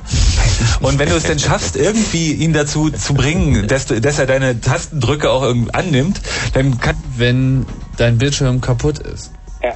Weil du einfach im VI kontextorientiert vorgehst und manchmal war das einfach mal die Rettung. Na gut, da muss man dann ED benutzen, wenn man kein VI Man muss ED finde ich nicht ganz so intuitiv. Man muss auch entschuldigend dazu sagen, dass VI aus der Zeit kommt, als es noch ein völlig neues Konzept war, die Datei, die man editiert, auch gleichzeitig angezeigt zu bekommen. Ich meine, am- Unix fing an mit Druckerterminals, da gab es ja. sowas wie einen Bildschirm. Not a typewriter. Ja, er hat sich aber auch deutlich weiterentwickelt, also wenigstens im freien Sektor. Ne? Also Ja, ja. Als, als ähm, Editor an sich ist ja beliebig konfigurierbar und zur Not kann man ihn auch so hinbiegen, dass also eine, der Cursor-tastenorientierte Mensch oder dem Aber eben genau diese andere Unix-Linie beschreibend, gibt es von Maurice J. Bach äh, das Buch The Design of the Unix Operating System. Äh, bei Prentice Hall ist das rausgekommen und das ist im Prinzip die System 5 Bibel. Also dieser McCusick war halt irgendwie die BSD-Bibel und äh, das ist sozusagen das äh, zugehörige Buch auf der anderen Linie. Guck gerade, ich glaube, der Bach steht bei mir in der zweiten Reihe. Ein, ein sehr aber- schönes Buch. Also ich habe es sehr Alex. genossen und es bringt einen guten Blick. Axel äh, hat wahrscheinlich drei Millionen Unix-Betriebssystem-Erklärungsbücher. Also wer die man braucht gar nicht so viele. Man braucht eigentlich immer nur die paar richtigen. Bücher. Das ist alles, was man braucht. Man muss nicht so viel lesen. Also wer die Buchtipps also, wenn man mal angefangen hat, so eine Bücher zu, zu, na nicht sammeln, aber wenn man mal eins gefunden hat, setzte, glaube ich, auf Minix auf. Wir sollten nochmal auf unsere Mailingliste hinweisen, äh, wo wir eventuell Buchtipps äh, nochmal posten. Man kann sich da eintragen unter, jetzt kommt die Adresse von Tim. Äh, den Chaosradio ccc.de und dann slash Ticker, oder? Nee, nee, wir haben ja noch die Homepage vom Chaos Radio, chaosradio.ccc.de, da könnt ihr mal nachgucken. Chaos Radio Ticker ist halt eine Announce-Mailing-Liste, wo man sich eintragen kann, wo wir auch immer die nächste Sendung ankündigen und so weiter. Ja. Ja. Und da versuchen wir dann auch immer Feedback zu senden, wenn wir nicht gerade mal wieder von... Du kannst uns ja vielleicht auch mal deine ähm, Bücherliste schicken, was du so im Schrank zu stehen hast. Und Ja, gerne. Genau, die Ja. posten wir dann gerne. Ja. Überhaupt schickt uns Vielen Dank. mehr Feedback. Schickt uns per Post, genau. Man, äh, was, was mich so ein bisschen immer irritiert ist, hat ein äh, Installationsversuchen. Ähm, ja, ich weiß nicht so, was man davon halten soll. Ähm, ich, ich beobachte das eher mit Sorge. Also ein gutes Buch, mal jetzt abgesehen davon, dass man sich da auch ähm, ein bisschen mal detaillierter fortbilden kann. Also als, als mit einer Zeitschrift, wo also nur drin steht, jetzt irgendwie die CD ein und booten sie und bums haben die KDE vor der Nase. Naja, bloß ich meine, das Ausprobieren ist natürlich auch eine sehr wertvolle Geschichte. Klar muss man sich auch informieren, wie es tatsächlich funktioniert, aber ausprobieren ist in Ja, jedem aber es geht Fall. schon ein bisschen weiter. Und wenn ich dann ausprobiere und ich stöße auf ein Problem, äh, stoße auf ein Problem, dann, dann, dann wird mir da auch geholfen. In der Zeitschrift in der Regel nicht. Ne? Ja, das ist klar. Naja, aber besser in der Zeitschrift wird erklärt, dass das ganz einfach ist und dann probieren die, die Vielen Dank, Axel. Eine schöne Nacht noch. Schönen Abend noch, ne? Ja, gleichfalls. Tschüssi. Ilja, du sprichst jetzt bitte schön das Schlusswort. Ja, ähm, Darfst dich jetzt einmal ausheulen, als in der Art, in der, auf der Party in der Ecke stehender. genau. Aber na gut, jetzt ist die Zeit klapp. Genau. wollte ich noch erzählen, wie glorreich und mich selbst stolz machend es mir gelungen ist, auf meinem alten Mac 2CX vor ungefähr drei Monaten dieses M68K WSD zu installieren. Das war nämlich gar nicht so leicht, weil A, die Dokumentation war falsch, irgendwie die Dateinamen haben nicht gestimmt. Und wahrscheinlich brauchtest du noch eine andere Ethernet-Karte, weil genau die, die drin war, nicht richtig unterstützt Nein, wurde. doch, die wurde unterstützt, aber das Aufspielen des Filesystems hat dermaßen tierisch lange gedauert, dass Informatiker und Partys Genau. sozial Das ausgegrenzt sozialkritische Thema. Genau, also ich habe auch die Erfahrung, nachts um halb zwei klingelt das Telefon und irgendwelche Mädchen rufen an und denken so, naja, so ein armer Informatiker und so, der ist ja nie bestimmt unserem Tipp verlegen, wenn er dann am nächsten Morgen vielleicht ein Lächeln dafür erntet. Kennt er so eine Schoten wie halb zwei klingelt, ähm, du, ich habe jetzt einen 286er mit Windows 3.1 geschenkt gekriegt. Das heißt, ich habe erstmal zehn Minuten raus gebraucht, um rauszukriegen, was das überhaupt für eine Kiste ist. Und beim Drucken kommen dann nur so Klötzchen-Texte. Weißt du, was ich. Die Bewerbung muss, muss, muss bis morgen stehen. Ah, der, der böse Anruf. Ich bin Mac-User, aber es interessiert irgendwie andere Menschen gar nicht, was du jetzt privat machst. Du bist Informatiker, das heißt, du musst das können. Ja. Und naja, den Ruf haben, naja, Informatiker und Frauen sind nicht gerade so, naja, die Sachen, die sich vertragen. und dann gezielt probieren, Scheine zu machen, indem sie sich irgendeinen armen Nerd suchen, sich, naja, ein bisschen näher an ihn ransetzen in der Vorlesung. Nicht ganz nah, aber so nur nur einen Platz Abstand. Und dass er ihnen dann die Hausaufgaben macht und haben Ah. Billigdiplom, naja, so ist das. Diplom, ja, genau. Da bin ich auch schon hinterhältig. Das, das war doch bei den Bandys auch so. Wie viel ist 9 mal 5? Ah, Ja. ich weiß, am Montag den kurzen Rock anziehen. Genau. Informatiker, da lauert die Tücke nicht nur in der CPU, sondern auch auf ganz anderen Gebieten. Ja, der Beifall der hier anwesenden, äh, ebenfalls Computermächtigen ist hier sicher, aber ich musste euch... Computernutzern der Frauenanteil doch deutlich besser wird und auch Frauen, die etwas wissen und verstehen, deutlich mehr werden. So ist jetzt zum Beispiel für die Userbetreuung in der Seabase eine Frau verantwortlich, um den Neu-Usern zu erklären, wie das mit der Mail funktioniert. Also es wird alles gut. Vielen Dank, Tim. Vielen Dank, Hans. Vielen Dank, Andreas. Vielen Dank, Stefan. Stefan. Ja, danke. Euch noch eine so schöne Nacht. freundlich zueinander. Normalerweise hauen wir uns bei Chaos Radio nämlich die Köpfe ein. Nun sei mal ruhig bitte, Tim, ja? okay, nee, wir wollen es jetzt hier nicht zerstören. Denkt an den Termin, 6. bis 8. August. Geht auf die Chaos Radio Seiten oder auf die Chaos Computer Seiten und meldet euch an für das Camp Altlandsberg. Kostet nur 130 Mark, wenn man sich voranmeldet. Die Ausgabe 41 wird dann irgendwann wieder über den Chaos Radio Ticker wahrscheinlich angekündigt. Auch so ein paar E-Mails gesehen, die ich mir nochmal angucken muss, bevor ich einschlafen kann. Okay, viel Spaß in der Nacht, macht's gut, bis zum nächsten Mal. Tschüss. Ciao. Ciao.